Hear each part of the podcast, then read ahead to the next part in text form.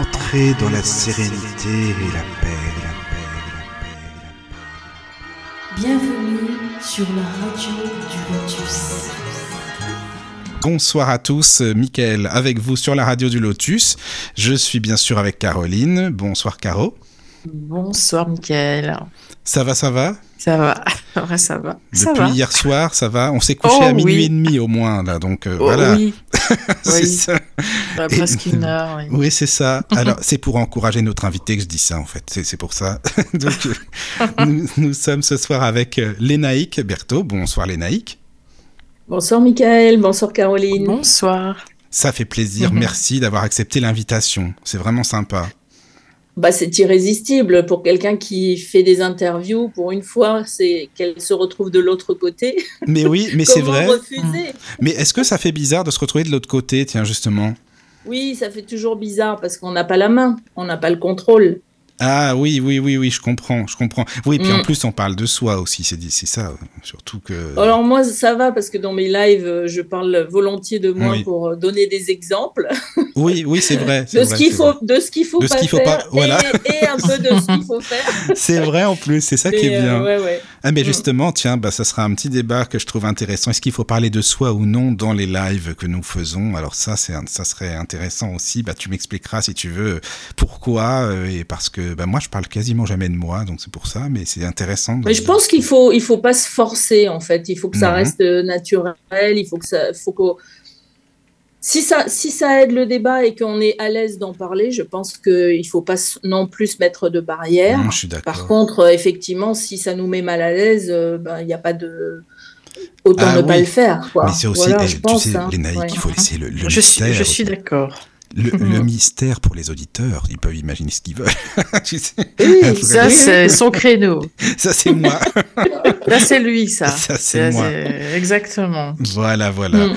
Alors, Lénaïque, tu as plusieurs euh, cordes à ton arc. Toi, tu es coach en développement personnel pratique, c'est ça? Alors, tu, Oui, tu je suis coach expliquer. holistique Oui. euh, et euh, animatrice en atelier pratique parce qu'évidemment, il faut mettre en pratique ce qu'on apprend. Bien sûr, oui. Et sinon, bah, ça reste que intellectuel, quoi. Et euh, Mhm. on a juste la compréhension, mais on ne sait pas comment, comment le mettre en pratique dans sa vie. Donc, j'aime bien, j'aime bien faire les deux. D'accord, c'est la puis, théorie, sinon aussi- c'est vrai, tu as raison. Oui, sûr. voilà, ça reste que de la théorie. Et puis Mhm. après, je suis aussi entrepreneur euh, Web 3, euh, Web 3.0.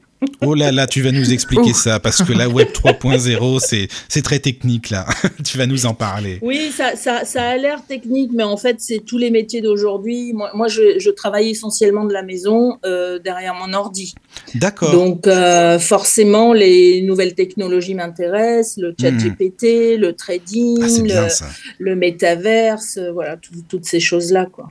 Alors j'ai l'impression que soit on aime ou on déteste. Je sais pas, je parle avec des gens de tout ça. Alors il y en a, ils adorent, ils sont à fond. Chat GPT, moi j'aime bien. Et soit ils détestent ça, quoi. Ils ont peur en fait de ça, je- l'intelligence artificielle. Alors, euh, ben, moi, en tant que coach, euh, les peurs, je, ça me connaît, hein. Oui, Et forcément. donc, je, quelque part, moi, si j'ai peur de quelque chose, je vais toujours me demander, en fait, qu'est-ce qui me fait peur là-dedans oui, Et comme je suis quelqu'un de curieux, euh, ben, en général, c'est la curiosité qui l'emporte. Hum, hum, je comprends. Et alors tu es Mm. alors animatrice de transition. C'est quoi? Alors ça, je, je, je l'eus été, là, je le suis un peu moins, même si ça reste dans mon cœur. C'est-à-dire que euh, je travaillais pour une association qui œuvre pour la protection de la planète et des êtres humains euh, qui Oui. sont sur cette planète. Et donc, euh, l'idée, quand je travaillais avec cette association, c'était de de bah, d'ouvrir les consciences, c'est toujours pareil. C'est si on n'a pas conscience que quand on fait tel geste ou tel achat ou euh, euh, qu'on agit d'une manière euh, sans se poser de questions, bah, Mhm. forcément, il y a des, des implications dans, dans la vie de tous les jours. Donc, par vrai. exemple, si je j'achète des, des comment s'appelle des légumes qui sont pesticidés, hum. Euh, est-ce que c'est quand même bon d'en manger ou vaut mieux s'en passer? Oui, non, mais c'est vrai, c'est tout un débat, Voilà. c'est- vraiment intéressant, tu sais, euh, tout ça justement, qu'est-ce qui est bon Oui. ou non, euh, et que ce soit pour et nous et il y a- pour on les parle autres. de mobilité aussi, tu vois. C'est euh, quand on peut, euh, est-ce qu'il vaut mieux prendre le bus plutôt que de prendre sa voiture? Enfin, l'idée, c'est pas de dire aux gens ce qu'il faut faire, c'est juste de se poser des questions et ensuite de, de se dire ah tiens, j'avais pas pensé à ça. Mhm. peut-être qu'effectivement, en agissant différemment, je peux aussi, moi, contribuer à faire quelque chose pour ma planète. D'accord. Donc là, j'ai mis ça de côté un petit peu pour l'instant. Mais c'est toujours dans ton cœur, euh, de toute façon. Oui, ça reste. Bah, de toute façon, quand on commence à s'intéresser à ce genre de, de sujet, euh, on fait pas une croix euh, complète. Euh, Bien moi, sûr. moi j'ai un compost à la maison. Euh, je, je, je, suis toujours en train de regarder qu'est-ce que je peux faire avec des vieux légumes au lieu de, de les jeter. Oui. Tu vois, je vais pas me dire, bah voilà, ils sont vieux, ils sont tout. ils sont tout mous, allez hop à la poubelle. C'est vrai, tu as raison. Mais tu sais, on dirait qu'il y a de plus en plus de personnes qui s'intéressent à tout ça et qui s'éveillent à, bah, justement à la planète. je sais pas ce que tu en penses, j'ai l'impression quand même. Moi aussi, moi aussi. Toi Après, aussi. Euh, on a parfois l'impression que ça bouge pas assez vite. Mais ça bouge plus qu'on pense. Enfin, mais, mais, je pense effectivement que les, les esprits s'ouvrent davantage aujourd'hui. Oui, oui c'est ça. Alors, les naïfs, je fait suis. une belle émission ah, avec euh, sur la permaculture. Ah, mais oui, oui c'est vrai. Avec vrai. Stéphane Chatry. Oui. Mm -hmm. Oui, oui, oui c'était très bien ça aussi. Alors attends, Lénaïque, je suis tellement à fond dans le thème là qu'on n'a pas donné le chat pour les auditeurs. je suis à fond déjà dans le sujet, moi tu sais. Alors bon, alors euh, bien sûr, euh, si vous voulez vous connecter sur le chat, les amis, vous le pouvez. T'es d'accord, Lénaïque, s'il y a des questions euh, Oui, bien sûr. C'est plus sûr. sympa, c'est interactif. Donc Caro, voilà, je vais lui la laisser. Donc voilà, rejoignez-nous sur le chat. Donc l'adresse tlk.io slash radio du lotus tout attaché. Et ben, rejoignez-nous. Moi, je suis toute seule avec Raphaël. C'est gentil, euh, ça, Raphaël. Merci voilà. d'être là. non, mais les gens vont arriver, c'est sûr, il n'y a pas de souci. Voilà, voilà, venez, venez. Euh, alors, euh, il y a aussi l'adresse mail, donc contact lotus.fr ou l'application La Radio du Lotus euh, sur votre iPhone, smartphone, et euh, bah, vous, vous téléchargez l'application si ce n'est pas encore fait et vous cliquez sur l'onglet Contact pour envoyer un message. Alors, petite parenthèse, quand vous envoyez un message via l'application mobile, on ne sait pas vous répondre par écrit. Donc, en dehors des émissions, on ne sait pas vous répondre. Voilà. Donc, passez par l'email de la radio. Voilà. Et puis si vous Voilà, voulez voilà. retrouver tous nos podcasts, évidemment, toutes nos émissions en replay, eh bien, vous le pouvez. Voilà, sur Deezer, Spotify, euh, podcast.fr, sur YouTube et bien d'autres endroits aussi. Bon, le Lotus est partout. Voilà. Voilà, on est partout, on est partout. Et d'ailleurs, juste euh, pour expliquer aux auditeurs, Lénaïque, euh, c'est Anne-Hélène enfin, qui nous a présenté, hein, juste pour expliquer le, la jeunesse de, la, de notre Mhm. rencontre. Hein. T'avais fait, euh, enfin, elle avait fait une interview chez toi, donc euh, voilà, et puis. euh, On en a fait plusieurs ensemble, Ah, effectivement. plusieurs. Et Anne-Hélène, c'est toujours pareil, en fait. C'est ça qui est merveilleux dans la vie. C'est que euh, moi, je voulais pas inviter de médium parce que j'avais des a priori sur les médiums. Ah bah voilà, t'en as une, c'est Caroline, là, tu vois. Voilà. Enchanté. On Ah, la c'est frappe à la bonne porte. Oui, oui. Et pas en mal, fait, l'univers a ceci de merveilleux, c'est Oui. que quand on a peur de quelque chose, il va nous l'envoyer. Mais Donc, c'est vrai, ben, en moi, j'ai j'ai eu trois médiums euh, la même année, Oui. dont euh, Anne-Hélène. Et en fait, euh, ben, je me suis dit, mais waouh, pourquoi je pourquoi je j'avais pas envie de faire une émission avec des. Je, je- voilà, je sais pas, il y a une vieille peur de je, sais, de je ne sais où qui était comprend, là et qui m'empêchait de. bah, d'aller à la découverte des médiums pendant des années. hein. Moi, j'avais Mhm. des copines qui allaient voir des médiums. J'ai dit, ah non, non, non, moi, jamais, jamais, jamais, je veux pas, je veux pas. Donc, on- c'est aussi l'occasion de dire, on me dit, bah, de toute façon, euh, quand on dit jamais, euh, c'est, tu vois, jamais, c'est Fontaine, je ne boirai jamais de ça. nom. On dit qu'il faut pas dire ça. hein. Mm, mm. non mais c'est vrai. Et en plus, t'as eu beaucoup de vues par rapport au médium sur ta chaîne, justement. Oui, oui, bah oui, parce que les gens sont intéressés.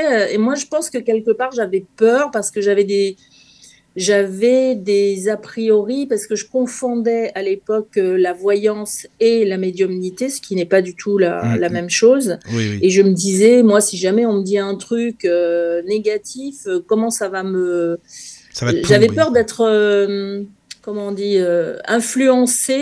dans le, dans le côté négatif. Voilà. Mm, mm. Non mais ça se comprend, en- hein, tu sais, ça se Ouais. comprend. Puis il y a beaucoup de gens qui font l'amalgame, mais ce qui est normal entre la voyance et la médiumnité, c'est pas simple hein, non plus. euh, quand Oui, on connaît non, c'est pas simple. Et d'ailleurs, même Anne-Hélène, elle, elle le dit elle-même au début, parce qu'elle n'a pas décidé d'en faire euh, un métier, c'est apparu. euh, Elle avait cette capacité, cette, cette habilité de, de voir, d'entendre, Euh, donc ça c'est pas c'est pas quelque chose qu'elle a demandé, qu'elle a voulu, et elle-même euh, pendant un temps elle savait pas si sa mission c'était d'être voyante ou d'être euh, médium. Après elle s'est aperçue que c'est vraiment médium, c'est ça vraiment sa mission de vie plus que, que la voyance.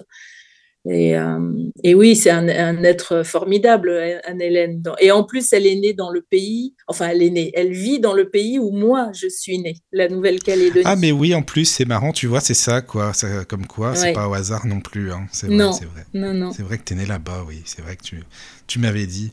Alors tiens, ben justement, est-ce que tu pourrais nous expliquer ton parcours? Tu nous viens d'où? Parce que là, tu n'es pas en Nouvelle-Calédonie, bien sûr, parce que moi j'aime bien tout savoir. Hein. Est-ce que tu peux nous expliquer euh, qui tu es? Et puis on va y aller petit à petit, tranquillement. Alors, euh, je suis Lénaïque. Lénaïque euh, écrit à la française, bien que ce soit un prénom breton.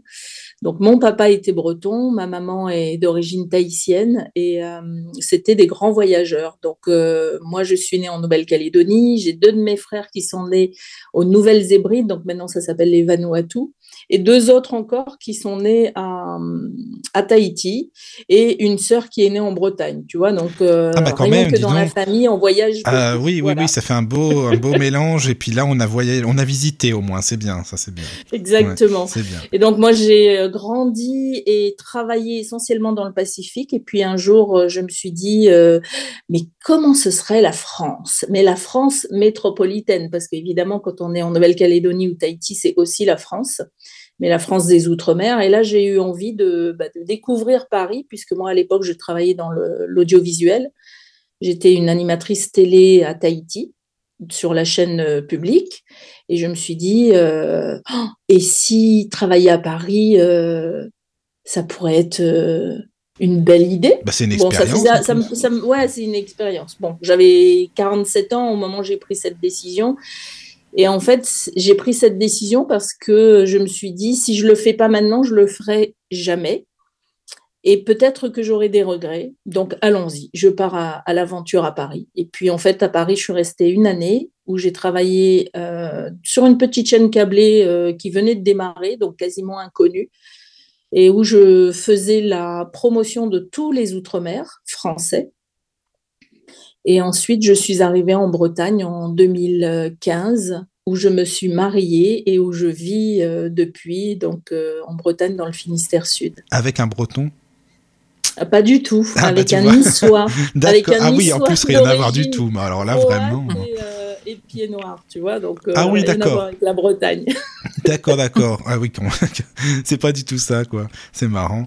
Et alors en Bretagne, qu'est-ce que tu, enfin, tu t'y sens comment? Ça va? Qu'est-ce que tu, enfin, voilà. Alors moi, j'adore. Oui, j'adore. Bon, après, mes parents m'ont habitué au voyage. Hein. oui, euh, oui, oui. Bien sûr, j'ai beaucoup de gens qui me demandent, mais est-ce que ça te manque pas, Tahiti, la chaleur, etc.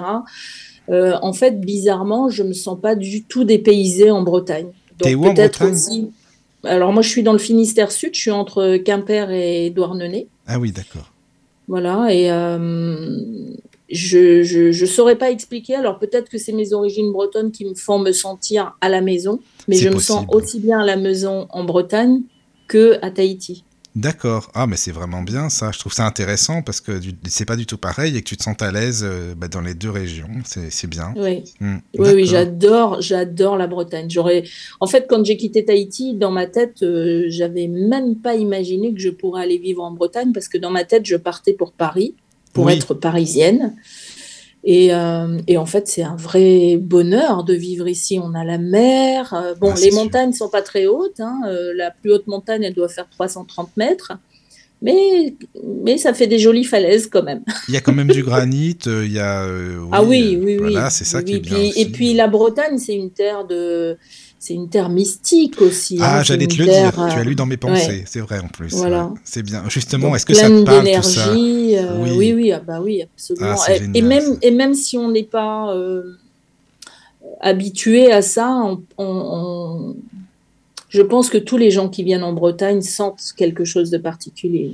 Bah en tout cas, moi j'avais ressenti aussi euh, beaucoup de choses euh, énergétiquement, ça c'est sûr. Et puis euh, tu sais, je trouve que même le folklore, il y a beaucoup beaucoup bah, d'anciennes, tu vois, croyances, les contes, les légendes et tout. Ça, c'est vraiment mystérieux et moi j'aime beaucoup. Enfin, c'est voilà quoi. Oui, puis on a des druides, hein, même des druides aussi. Hein. Oui, oui, oui, c'est vrai. Il y a des mouvements druidiques qui sont très euh, comment, enfin modernes, mais, mais, mhm. mais, mais qui euh, ils ont leur grande toge, ils ont euh, des, des, cérémonies. T'en connais? Alors j'ai pas assisté, j'ai pas assisté, mais j'ai un ami qui est druide. ah c'est bien ça. Ouais. Donc un jour, peut-être que je lui demanderai d'assister, enfin si c'est possible, ah oui, ça à une cérémonie, mais ouais, ça doit être très ah, très impressionnant. moi, ça m'intéresse aussi, justement, tout ça, tu vois, savoir comment ça se passe. Euh. Ah oui, on apprendrait plein de choses, c'est sûr. C'est sûr. Mm. D'accord. Et euh, sinon, dans ta famille, au niveau euh, pas spiritualité, développement personnel, enfin, comment ça se fait que tu t'intéresses à tout ça? Parce que bon, sur ta chaîne YouTube, on va en parler, mais c'est vrai que ta chaîne YouTube, moi, je l'appellerais vraiment santé et spiritualité, quoi, vraiment. Oui.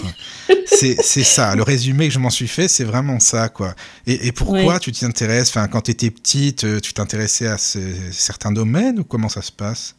Pas du tout. Euh, le premier livre de spiritualité que j'ai découvert, c'était, j'avais 15 ans, et c'était un livre qui s'appelait euh, Le troisième œil de Télopsang Rampa.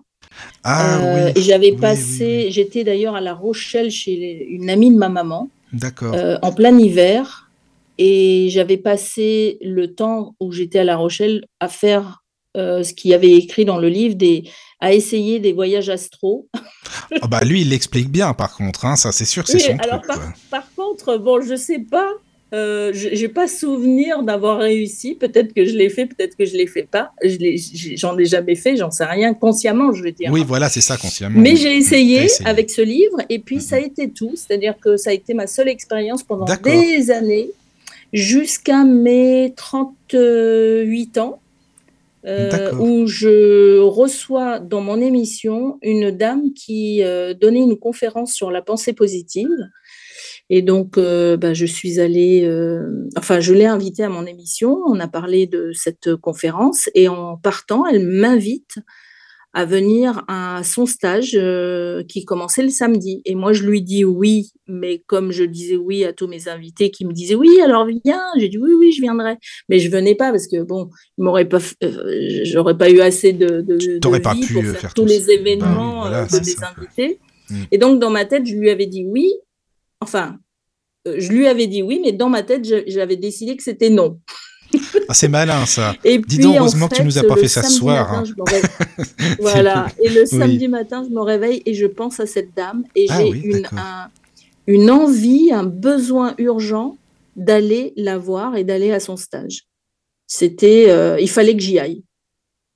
Et donc, euh, voilà, je suis allée à son stage et c'était un stage qui s'appelait guérison. Alors moi, je savais pas du tout que c'était un stage de guérison par la lumière dans ma tête, comme j'avais reçu une dame qui parlait de la pensée positive, bah, j'allais forcément à un stage de pensée positive, tu vois. Et en fait, pas du tout. Le week-end, euh, bah, j'arrive et bon, évidemment, dans la spiritualité, le développement personnel, on parle évidemment de pensée positive, mais là, c'était vraiment un stage pour apprendre à guérir euh, et à réénergiser, enfin, rééquilibrer nos, nos, chakras, tu vois, par la lumière. Oui, oui, oui. mais il y a beaucoup de euh, personnes bah, qui parlent de ça maintenant. Ça a été bizarre comme impression. Mais tu t'y es senti vraiment à l'aise? Tu as été euh, comment là-bas? Tu as été bien euh, Tu t'es bah justement, ça a été bizarre parce que d'un côté, je me disais c'est bizarre parce que je sais. Ah, j'avais comme une impression de je sais tout ça. Mm, mm. Et de l'autre, bah, j'avais mon mental qui disait mais n'importe quoi, c'est vraiment du n'importe quoi. Ah oui, le mental, il est toujours là, lui, tu sais. J'avais un peu mon ange euh, voilà, d'un côté et mon petit diablotin de l'autre qui disait mais oui, oui, c'est super, c'est d'une évidence, mais c'est génial. et l'autre qui disait euh, mais tu vas pas croire ces conneries quand même et n'importe quoi. et en fait, j'ai passé un week-end, euh, enfin ça m'a bouleversée quand même parce que après je me suis dit il faut que je creuse. Et là, à partir de ce moment, je n'ai jamais arrêté. J'ai fait des stages et refait des stages, des séminaires, des conférences, enfin Ah oui, t'étais tout vraiment ce qui venait à moi. à fond oui, dedans, je- quoi. Après, je me suis nourrie énormément euh, et je continue. Hein. Oui, oui, bien sûr, Je oui, tu continue, continues. c'est ce que je fais avec Mhm. mes invités. Des Oui. fois, je regarde des, des documentaires. Euh, Oui, ça m'intéresse. euh, J'ai toujours l'impression d'apprendre de nouvelles choses. Il y a des choses, je me dis, bon, bah, ça, ça y est, c'est intégré. Et puis, Oui, il y a voilà. de nouvelles choses qui arrivent. Et, Et tu euh, passes et après voilà. autre chose. Non, mais c'est ça, c'est super intéressant. Et donc, tu as créé ta chaîne, ta chaîne YouTube hein, qui s'appelle euh, Lénaïque Berthaud. Comme ça, au moins, c'est pas compliqué, euh, c'est très bien. Voilà, Lénaïque Berthaud, si vous voulez aller bien sûr visiter la chaîne. Quand est-ce que tu l'as créée, ta chaîne, tiens? Eh ben, je me rappelle pas trop. Euh, Parce que si tu as envie, Internet euh, devant toi, tu pourras me le dire. Ah oui, non, ça par contre, euh, oui, enfin, je, oui, c'est. Caro, pas. oui, mais moi, je euh, sais pas. Mais je vais euh, regarder. J'ai peut-être j'ai peut-être euh, créé la chaîne en 2014, un peu, quelque chose comme ça, je sais pas. D'accord. C'est après les, les stages et tout, ça t'a donné vraiment envie d'aller plus loin et de faire connaître aux autres personnes. euh, Non, ça, je non? pense que j'avais au départ créé cette chaîne, c'était parce que bah, quand je travaillais à la télé publique, j'avais pas eu encore le réflexe de mettre toutes les émissions sur euh, cette chaîne, mais j'avais commencé cette démarche. Donc à l'époque, je faisais pas du, je l'utilisais pas comme un, Oui, un oui, oui. moyen de, de, de, de, de communication dans le sens Mhm. où je faisais pas d'émissions, mais je rediffusais Des émissions que j'avais faites. Voilà, c'est ça. D'accord. Ah, mais ça, c'est bien aussi, parce que moi, c'est pas Ça a perdu. commencé comme ça, en fait. D'accord, Ouais. d'accord. Ah, mais c'est bien. Et ça. les interviews, elles ont commencé, en fait, juste avant le Covid. Ah oui, ah bah c'est marrant ça, tu sais qu'il y a Ouais, beaucoup de gens qui ont fait... des- C'est vrai, hein c'est, ça aura au moins apporté ça, que, que les gens euh, fassent plein de choses dans le développement personnel et autres, hein, dans, dans, dans plein de domaines.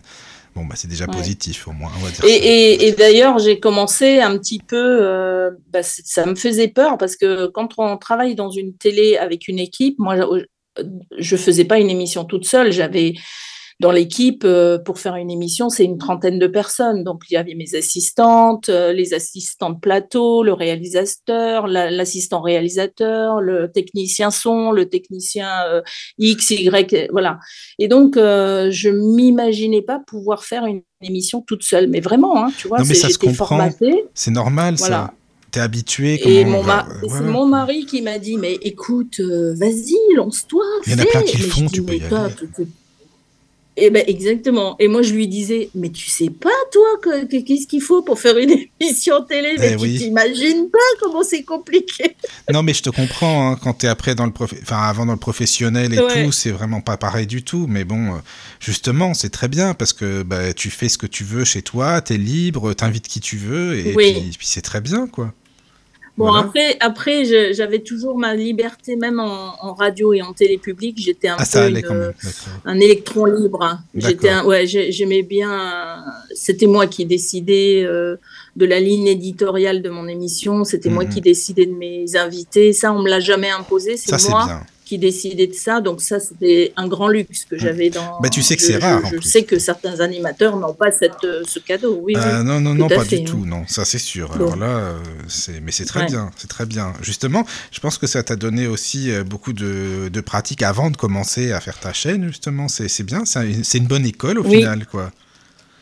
Oui, oui, tout à fait, vrai. parce que moi, j'ai, ben, en fait, j'ai commencé d'abord dans une radio privée, donc ça, Oui, c'est oui. une très bonne école, parce c'est que sûr. les radios privées, euh, ben, il faut tout faire, en fait. Euh, donc, c'est vrai que quand on passe par une radio privée avant de rentrer dans une radio publique, ben, en fait, on sait faire tellement de choses qu'on est, euh, qu'on s'adapte facilement après au, à, à ce qui, ce qui vient, quoi. Ouais. Oui, oui, c'est vrai. Ça, c'est vrai, oui. S'il y a des questions, n'hésitez pas, les amis, parce que si, si euh, peut-être sur le chat, euh, il y a des personnes, déjà des auditeurs qui auront des questions. Non, Caro, t'hésites pas. Et puis évidemment, toi, t'en as aussi. Donc, euh, c'est Oui. très bien. Voilà. Oui. Bah, moi, j'en avais une eh par ben rapport voilà, à, c'est très bien. euh, à ce qui était indiqué sur ton site. Euh, tu dis être consultante en marketing relationnel. C'est quoi Oui. exactement? Alors, le marketing relationnel, c'est un domaine d'entreprise qui fonctionne avec le bouche à oreille, c'est-à-dire que en général, les, entreprises qui font du marketing relationnel ne font jamais de pub, ni dans les journaux, ni à la radio, ni à la télé, et donc il faut être euh, parrainé, il faut l'avoir entendu de quelqu'un, sinon on n'a pas accès aux produits ou aux services. Donc ça, c'est un, domaine d'entreprise. On peut, on peut comparer ça un petit peu à des franchises. C'est-à-dire qu'on peut devenir entrepreneur avec une franchise, mais beaucoup plus abordable qu'une franchise, genre, je ne vais pas le citer, mais cette grande boîte qui vend des, des nuggets et des... Tu vois ce que je veux dire? Voilà. Mhm. Donc là, par exemple, sur une entreprise comme ça, si on achète une franchise, euh, bah, c'est du, c'est à coût de centaines de milliers d'euros. Dans le marketing de réseau ou le marketing relationnel ou MLM, il y a plusieurs noms, mais c'est la même chose. On peut être euh, apporteur d'affaires et donc euh, avoir une sorte de franchise et ça va aller de 50 euros à 50 000 euros, mais ça, en fait, c'est en général, c'est entre 50 et 1000 euros. Donc, quelqu'un qui veut monter son entreprise, mais qui n'a pas 100 000 euros, ben, peut le faire dans le marketing relationnel. donc, ça, c'est un, domaine que j'ai découvert. Hein. Moi, c'est pareil, j'avais des a priori sur le marketing relationnel. Je pensais que c'était, fallait se transformer un petit peu en vendeur de tapis. Euh, aller sonner à la porte de tous les gens pour dire voilà j'ai un super euh, produit. Euh. Ma mère a fait ça quand j'étais enfant après l'école. je, bah, j'étais dans la voiture, je l'attendais. elle, elle allait vendre des des dictionnaires ou des des collections de livres et tout ça. Et je pense que je me voyais pas faire ça parce que je pensais que c'était ça le marketing relationnel. Et puis en fait, ben, je me suis formée, j'ai découvert ça et je me suis dit oh mais c'est chouette, je peux être euh, ma entrepreneur, euh, travailler à mes propres horaires, décider de mon salaire, euh, décider même avec qui je veux travailler. Mais c'est ça que je veux faire. Donc voilà, j'ai découvert ça récemment, hein, c'est 2018. Et depuis, ben, c'est un, domaine que j'aime bien euh, promouvoir pour des gens qui en ont marre de travailler, qui, qui aimeraient bien faire autre chose, mais qui ne savent pas parce qu'ils n'ont pas forcément l'idée ou les moyens. Donc, y a, voilà, c'est une belle euh, opportunité en tout cas. D'accord. Euh, et tu dis à un moment que tu fais dans ta présentation, tu dis que tu fais des interviews inspirantes et inspirées. Ça signifie quoi pour toi Moi, j'aime bien la formule, en tout cas, elle est vraiment sympa. Quoi. Bah parce que quand je fais des interviews, j'ai toujours en tête de, de transmettre quelque chose, de partager quelque chose. Et donc, dans ce sens, elles sont inspirantes, en tout cas, je le souhaite. Euh, et puis inspiré parce que euh, j'ai souvent des invités qui sont très inspirés et, forcément, euh, ben moi ça me touche. Après, je me dis si ça me touche et que ça peut aider, ne serait-ce qu'une personne qui regarde en direct ou en replay l'émission et que, cette personne se dit waouh j'ai ah, bienvenue là hein. j'avais pas voilà tu vois c'est c'est ah j'avais pas compris ça ou je savais pas ça et hop, ça va me me donner une impulsion différente dans ma vie, ben voilà, c'est ben là si j'arrive à faire ça et j'ai pas forcément les retours hein, parce que les gens vont pas ne, vont pas m'écrire en me disant oh là j'ai regardé une émission, ça a changé ma vie, ça a bouleversé ma vie, mais si ça si ça arrive, eh ben, je suis heureuse. Donc euh, c'est pour ça inspirée, inspirante. D'accord. D'accord, super. Euh, tu, tu, prépares énormément tes émissions ou bien tu préfères laisser euh, la place un petit Alors, peu ça dépend. Parce que nous, on prépare rien, hein. comme ça tu sais. Oh, dis, c'est pas vrai. non, je rigole. Alors là. Ça, c'est fait exprès, mais ça, ça a marché. Celle-là énervée. Vas-y, vas-y. Alors, ça, ça dépend. C'est-à-dire que quand je suis à l'aise avec le sujet, je vais pas préparer. Si je ne suis pas à l'aise avec le sujet, je vais préparer des petites choses. Quand je dis préparer, euh, je vais pas me faire un dossier de 10 pages. Hein. Je vais me mettre quelques pense-bêtes, quelques mots-clés devant moi euh, qui vont me, dire Ah oui, tiens, je voulais poser cette question ou Ah oui, tiens, cet invité euh, a fait ci ou a fait ça. Ça va me permettre de rebondir parfois sur certaines choses. Mais, mais non, la plupart du temps, euh, mes, mes interviews sont, sont des conversations comme on fait, là, là, ce soir. Et donc, euh, je me laisse porter par l'invité, je l'écoute et je réagis en fonction de, de ce qu'il me dit. Il ou elle. Oui, hein. oui, bien sûr. Et si la personne a écrit un livre, tu, tu préfères le lire ou bien? Alors souvent, quand la personne a écrit un livre, elle me propose de lire le livre euh, euh, et me l'envoie. Souvent, c'est comme ça. Et donc, euh, moi, je lis pas tout le livre. Je lis en diagonale. Et je lis. tu, sais de quoi ça parle, tu connais le sujet, quoi. Au moins, ça c'est. Oui, et puis en fait, je me dis, bon, de toute façon, on a une heure maxi ensemble. Bah, c'est ça, quoi.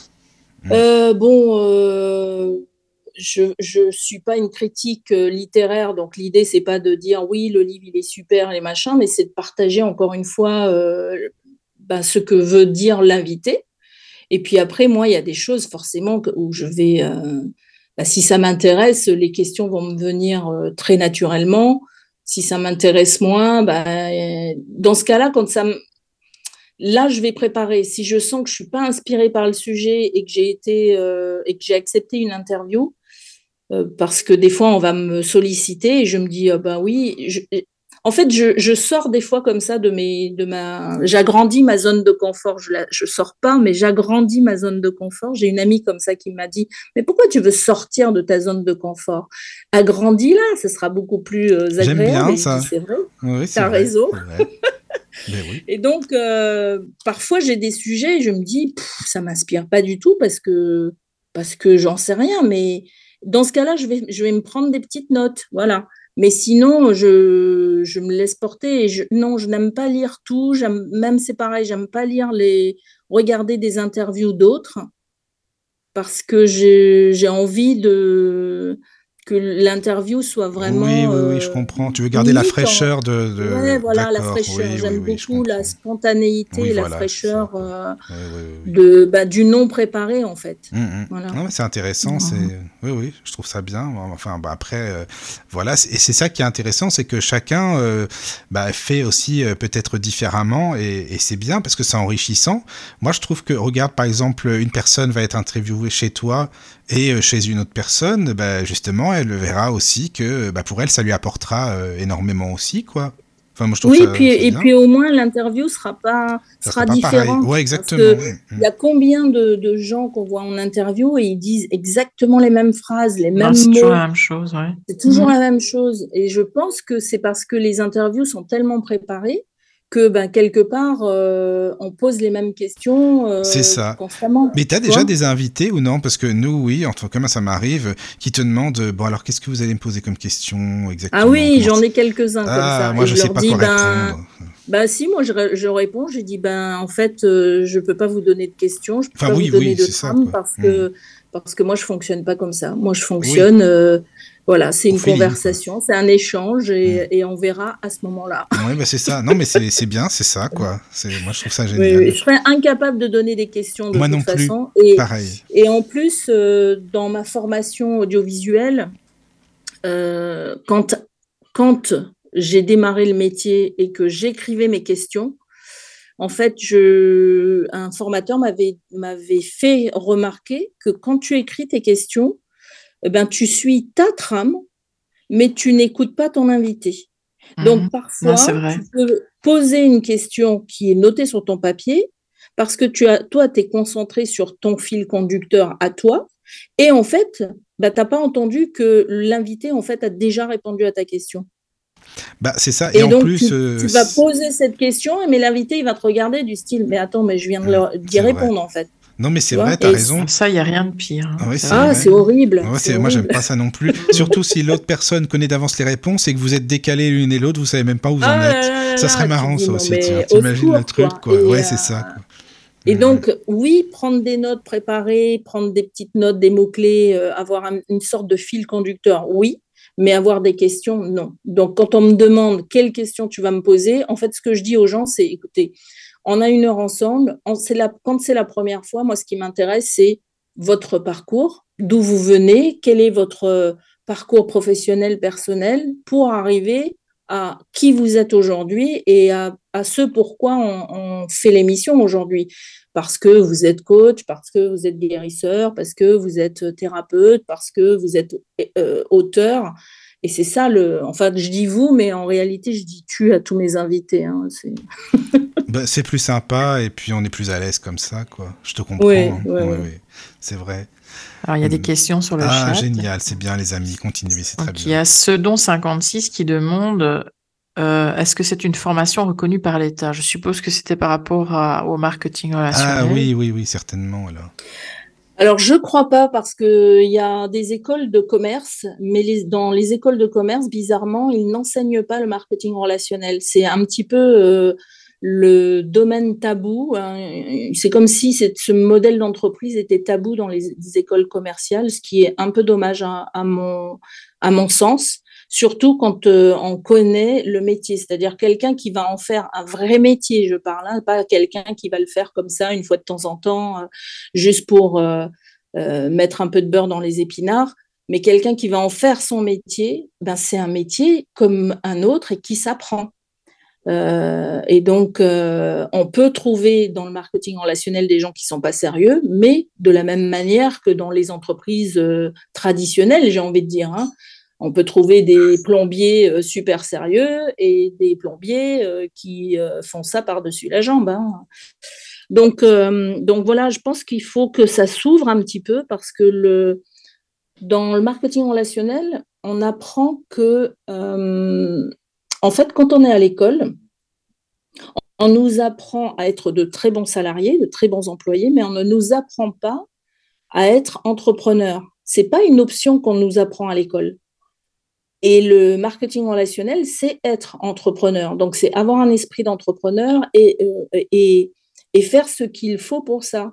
Donc, euh, non, je pense pas qu'il y ait de diplôme euh, d'État pour devenir marketeur de réseau. Cela étant, chacun va le faire aussi à sa manière. Il y a des gens qui vont le faire à la manière d'un commercial. Et moi, ce que j'aime dans le marketing relationnel, c'est que dans le marketing, il y a la vente, mais il y a aussi le relationnel. Donc, c'est d'abord la relation et après la vente, en fait.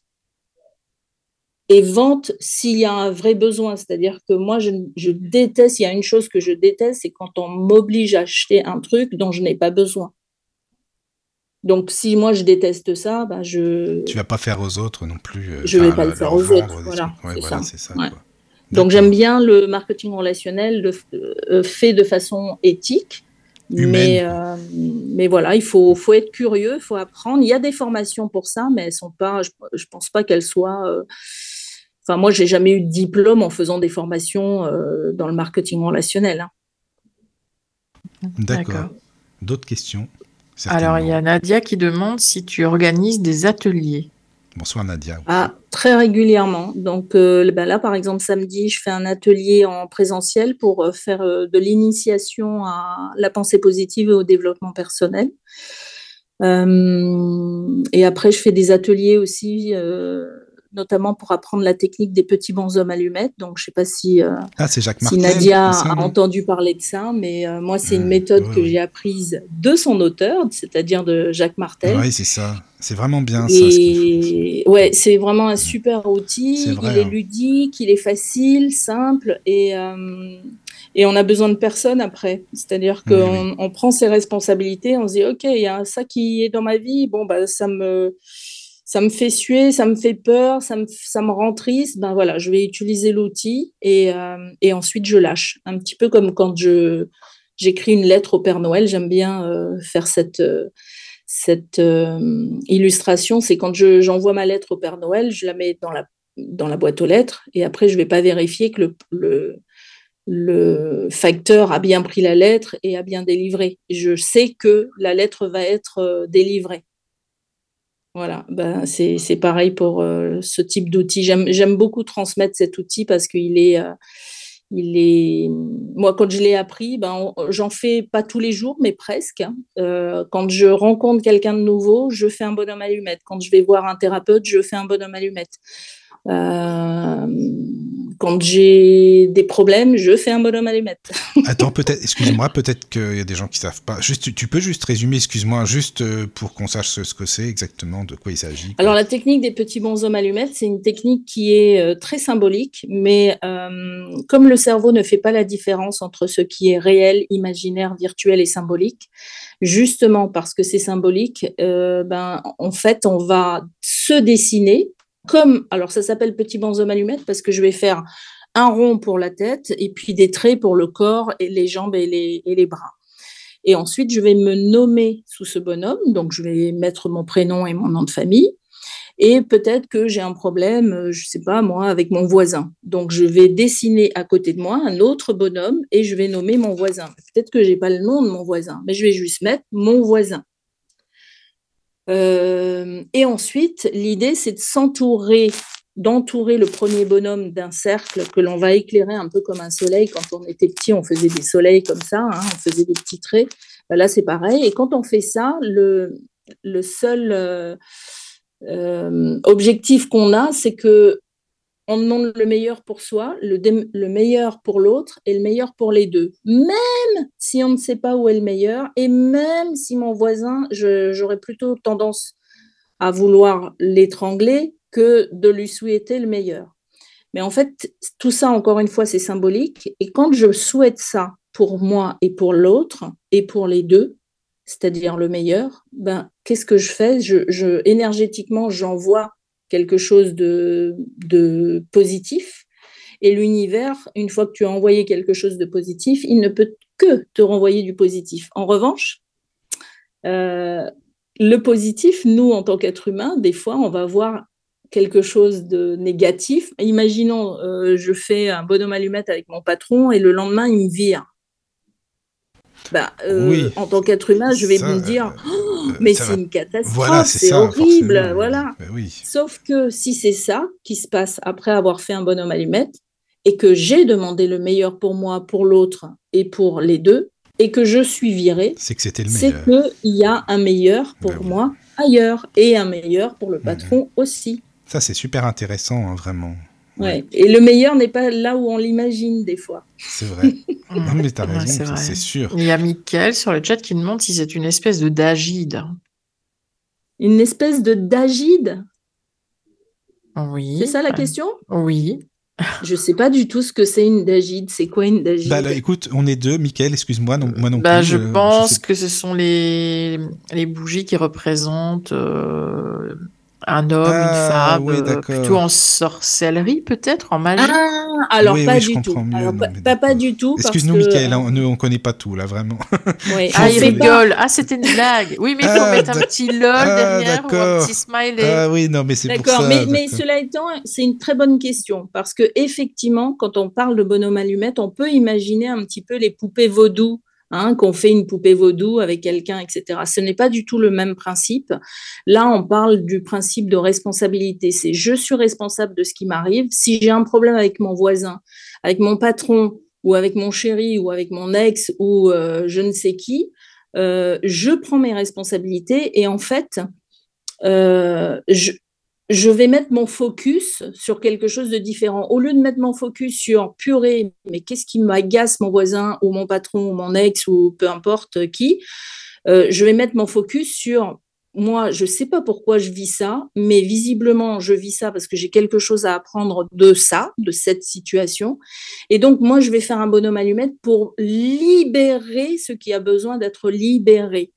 Donc, je n'agis pas sur l'autre, mais j'agis sur moi. Et comme j'agis sur moi, automatiquement, il y aura une incidence sur l'autre, mais je ne fais pas de poupée vaudouche sur l'autre parce que c'est sur moi que j'agis quand je fais un bonhomme allumette. Ça, c'est très important de le savoir.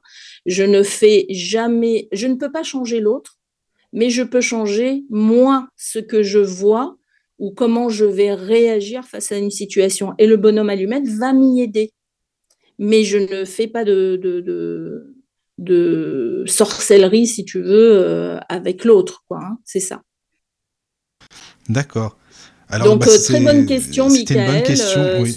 oui. oui, très bonne hmm. question parce que c'est important de le dire. C'est vrai. Oui. Nadia demande fait-on le bonhomme allumette uniquement pour soi-même et notre problématique ou peut-on le faire pour un proche afin de l'aider à avancer?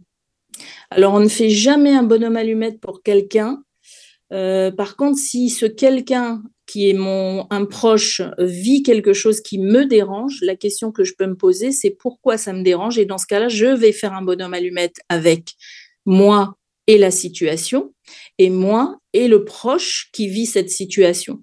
parce que je dois couper quelques liens d'attachement qui, qui, existent là, sinon je ne vivrai pas euh, cette situation de cette manière-là. Et c'est à ça que va servir le bonhomme allumette, à me libérer de ce qui demande à être libéré et c'est ce qui m'est montré en fait dans la situation que je vois chez un proche. Euh, alors je donne un exemple. Mon proche, euh, c'est peut-être ma fille qui a un chéri qui la bat, ou ils ont des relations très compliquées. Hein, peu importe. Moi, en tant que maman, je vais avoir tendance à me dire ah, j'ai envie d'aider ma fille, donc je vais faire un bonhomme à allumette avec ma fille et mon beau-fils, par exemple. Bon, ça c'est strictement interdit parce que je fais de l'ingérence chez l'autre. L'autre, en l'occurrence ma fille et mon beau-fils, ne m'ont rien demandé. Donc ça, c'est de la magie noire, madame. Alors, c'est de la magie blanche parce qu'on on part d'un bon. Enfin, oui, c'est un bon sentiment. En même temps, oui, oui, oui, Mais tu as raison. Quand on fait de la magie blanche comme de la magie noire, euh, en fait, on intervient dans la vie des autres sans leur avis. et là, il y a toujours un retour. Oui, c'est ça. Ouais, et puis il y a un retour, sauf qu'on ne sait pas le retour, mais les, le prix est cher à payer. Mm, mm. Donc, on s'amuse pas à ça. Mais si moi, cette situation me dérange, je vais faire un bonhomme avec moi et la situation et moi et les personnes qui vivent cette situation. Parce que si ça, ça, bouge des choses en moi, c'est que j'ai cette information énergétique ou cette mémoire déjà en moi. Alors ça peut venir de cette vie, ça peut venir d'une vie d'avant. Je ne sais pas d'où ça vient et on s'en fout en fait. Mais si je suis en réaction, ça veut dire que ça a besoin d'être libéré. Et c'est en ça que le bonhomme allumette va m'aider. D'accord. Bah, merci pour Nadia pour la réponse. Mais euh, de toute façon, sur ta chaîne, il y a des émissions euh, à propos de ce sujet. Oui, avec Jacques Martel. Oui, il y, a, euh, ça, une émission où on a parlé de, la technique des petits bonshommes mhm. allumettes, tout à Vous fait. Vous pouvez aller voir, les amis, hein, sur la chaîne de, de l'ENAIC. c'est super intéressant. Bah, justement, pour revenir à ta chaîne, je le disais tout à l'heure, pour moi, c'est vraiment santé, spiritualité, développement personnel. Quoi. Le, résumé, je, je ferai. Oui. Enfin, c'est ça, parce que tu t'intéresses. il y a un peu de tout. Il y a un peu de tout. Oui, tu t'intéresses à bah, plein, Il sexologie. Ah, oui, ah, Caro, elle a retenu il y a ça. éducation Ah, ça, sexuelle. Caro, t'as Désolée. retenu. hein. Ça, ça. Tu vois, c'est même pas moi qui le dis en plus, c'est ça le pire. Enfin, Ouais, il y a éducation sexuelle, éducation financière, euh, Mais oui, oui, éducation oui. spirituelle. euh, Il y a aussi, euh, alors là, j'en fais plus en ce moment, mais il y a eu un moment, je faisais des émissions sur le droit. Ah oui, d'accord. Euh, le, voilà, donc euh, je travaillais avec une, euh, une association d'ailleurs euh, qui, est, euh, qui a été euh, créée par des juristes en Polynésie. Et euh, à chaque fois, on choisissait un thème, un sujet particulier. Donc, par exemple, en Polynésie, il y a beaucoup de, de problèmes d'affaires de terre. Donc, euh, sur le foncier, c'est très compliqué. Donc, on faisait des émissions sur le droit foncier.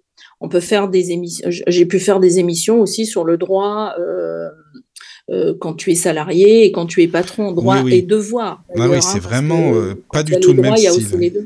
Mhm. Non, pas du tout le même style et, et- et je m'interdis aucun sujet parce que ces sujets-là sont des sujets de société, sont des sujets du quotidien et euh, au même titre que la spiritualité, ils méritent. euh, Ouais, c'est vrai, c'est vrai. C'est vrai, mais en Comme même la temps. sexualité, euh, hein, d'ailleurs. Aussi, hein. oui, heureusement, attends Mm. quand même. Mais c'est- il manquerait plus que ça, dis donc. Non, mais euh, par contre, c'est vrai, mais c'est tellement, tellement varié. Mais où tu trouves toutes ces personnes, tes invités? C'est vrai, en plus, c'est toujours des invités de qualité. Moi, il y a des émissions que j'apprécie, enfin, je te le dis, hein, que j'apprécie beaucoup. C'est toujours sur, euh, beaucoup sur, tu sais, euh, l'alimentation, par exemple. Oui, Euh, Oui, ça, oui, j'aime beaucoup, fais beaucoup. aussi, hein. effectivement. Ah oui, oui, c'est Ben, en fait, euh, ce sont les rencontres. hein. C'est toujours pareil. C'est, euh, j'ai commencé à rencontrer plein de gens très intéressants déjà quand j'étais en radio et en télé.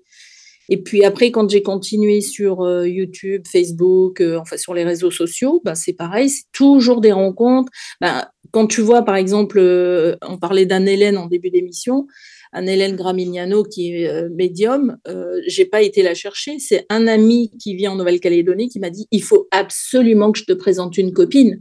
Tu vois Ah Et donc, oui, d'accord. Ah oui, t'es voilà, pas allé la chercher, comme- ok, d'accord. C'est comme ça. C'est et ben c'est- oui. et c'est comme ça que ça peut se passer, ou c'est des gens qui ont vu ma chaîne euh, comme ça Oui, et oui. qui se sont dit ah tiens euh, je vais demander si je peux faire une interview euh, et Bah, donc j'ai des tout, gens qui bien. viennent à moi spontanément et qui me demandent est-ce que c'est possible d'avoir une interview? Et, et après si des fois il peut y avoir qu'une seule et puis des fois il y a une sorte de de coup de foudre amical. Euh, J'ai remarqué, il y en a. Une, une série. Mm, mm. Voilà, sur l'alimentation, il y en a plusieurs, par exemple. Oui, ou même, euh, sur l'alimentation, il y en a tous les 15 jours, 3 semaines. Oui, voilà, voilà. Ah, moi, je suis fan, hein, j'adore. franchement. Euh, non, c'est vraiment, c'est tellement, tellement bien expliqué en plus. Enfin, tes invités, enfin, ils sont vraiment, vraiment chouettes, quoi. Enfin, moi, j'aime beaucoup. Bah oui, parce que là, ce sont mes invités qui font tout. Moi, je, je leur offre un cadre d'expression. Oui, ce que voilà. je leur dis souvent. Voilà, mm, c'est ça. C'est ça, c'est ça. Alors après, qu'est-ce qu'il y a euh, d'autre? Parce qu'il y a tellement, tellement de sujets que tu abordes. Euh, bah, dans la spiritualité, euh, c'est vrai qu'il y en a beaucoup. Enfin, moi, ce que j'ai retenu, c'est plus ces émissions-là de finalement de, santé, spiritualité. Hein, vraiment, oui, il y en a plein. Oui, alors, euh, dans tes invités, question, est-ce qu'on pourrait citer quelques personnes, par exemple, parce que ça peut être sympa aussi, même pour elles aussi, de, des invités euh, qui viennent souvent, euh, qui, bah, qui peuvent aussi intéresser les auditeurs de la radio du Lotus, parce que finalement, chez nous aussi, c'est beaucoup de spiritualité, développement personnel, donc ça peut être sympa. Euh, ben, je pense notamment euh, à une jeune femme que j'ai interviewée. J'ai fait deux émissions avec elle euh, et c'est une jeune femme qui a été infirmière en soins palliatifs toute sa vie. Et un jour, elle s'est dit, en fait, moi, en tant qu'infirmière en soins palliatifs, j'aide les gens à mourir, à partir, mais on n'aide pas finalement ceux qui restent. Donc, elle a arrêté son métier d'infirmière euh, et elle, a, elle s'est formée et elle est devenue euh, euh, palliatothérapeute. et donc, elle aide les gens à faire leur deuil, donc les ah enfants Comme, comme, comme les adultes. Et elle donne des conseils tellement. Enfin, c'est. On se dit, moi, en l'écoutant, je me dis, mais c'est d'une telle logique ce que tu dis, mais parfois on ne le fait pas. Euh, un exemple tout simple, euh, en tant que parent, quand il y a un décès dans la famille, on va avoir tendance, nous, parents, à empêcher l'enfant d'assister aux obsèques pour le ou la protéger. Oui, voilà, c'est ça. Hein? Mmh, Sauf que euh, elle m'a fait une réflexion et j'ai dit mais oui, mais tu as raison, mais c'est vrai. la réflexion est la suivante, c'est nous en tant qu'adultes, on a notre deuil à faire mais l'enfant aussi a son deuil à faire, surtout si c'est un grand-père qu'il voyait régulièrement, ou une grand-mère, ou une tati, enfin voilà, peu importe. L'enfant a besoin de faire aussi son, deuil. Et si on les empêche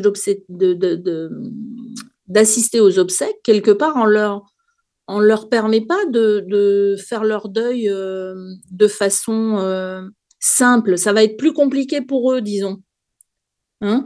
Et en même temps, il faut aussi euh, aller dans le sens de l'enfant. Parce que si l'enfant nous dit je ne veux pas voir le corps, il ne faut pas l'obliger évidemment à voir le corps. Mm, mm. Mais si l'enfant a envie de voir le corps, il faut aussi accepter que l'enfant a besoin de, de, voir le corps pour comme un au revoir. Ça va participer en fait à son travail de deuil. Et voilà, c'est toutes ces questions-là. Par exemple, il y avait, il y avait un autre exemple qu'elle m'avait dit. C'est alors, elle s'appelle Sophie Gidrol. Hein, pour ah oui, je l'ai entendu, c'est ça. Oui, oui, oui, oui. Et, euh, mm-hmm. et, elle disait, euh, par exemple, quand on, il y a des décès, ben nous, en tant que parents, on va dire oui, ben alors grand-mère, elle est partie au ciel, ou elle est partie là maintenant, elle est dans les nuages.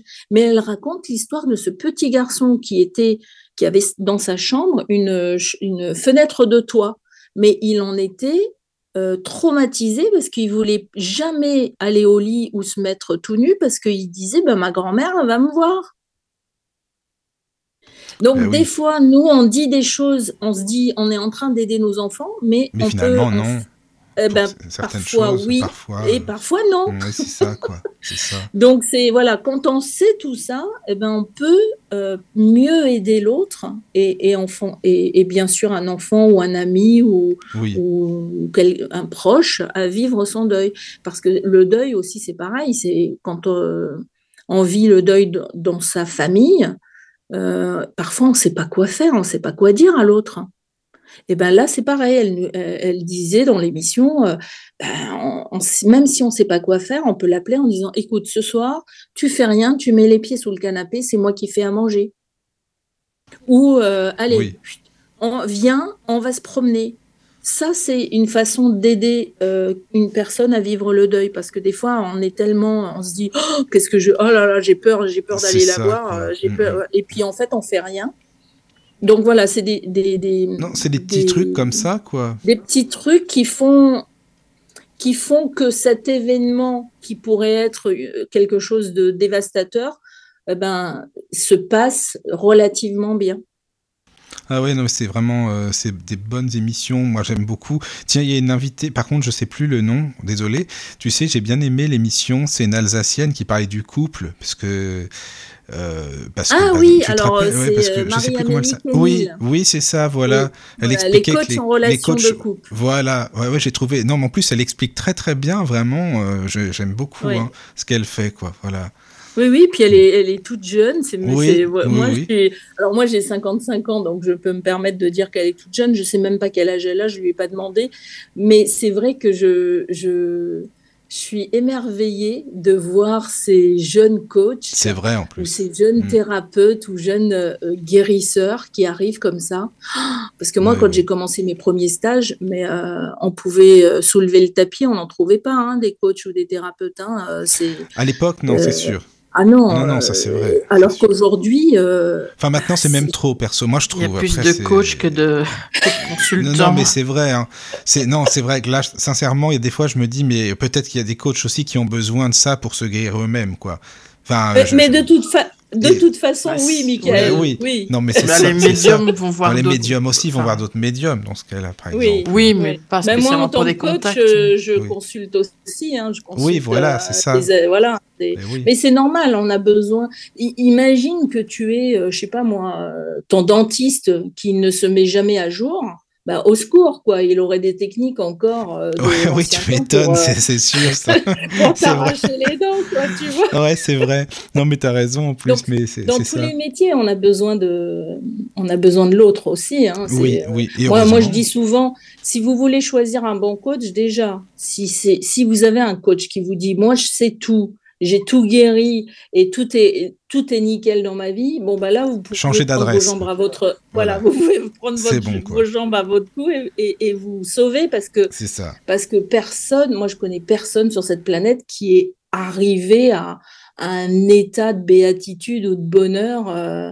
euh, à 1000% quoi. C'est enfin J'en connais pas. Hein. Non, mais c'est vrai. Je suis d'accord. Même, même, Jacques Martel, qui est euh, pour moi un mentor, je sais que Jacques Martel a aussi des. des, des il vit des choses euh, qu'il est obligé de traverser, de, de, de libérer. Voilà. Et on est tous comme ça. Oui, c'est vrai. C'est vrai. Bon, plus on s'occupe de soi. Pardon. Ouais, pardon. Oh. Vas-y, Caroline. Euh, toutes tes émissions se font en direct à la base oui. ou? Ah oui, oui d'accord.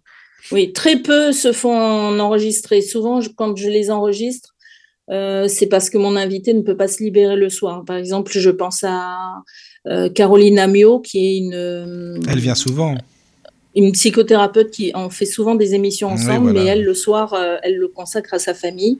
Mm -hmm. Et donc on fait, on enregistre l'après-midi et ensuite je, je diffuse l'émission. Ouais. Mais c'est des émissions qui durent 20 minutes, les siennes, c'est ça à peu près, non? Oui, parce oui. que là, euh, comme c'est des petits conseils, euh, bah, pareil, oui, santé, ça. psycho. c'est bien ce qu'elle fait aussi. Bien-être. Hein. Mm.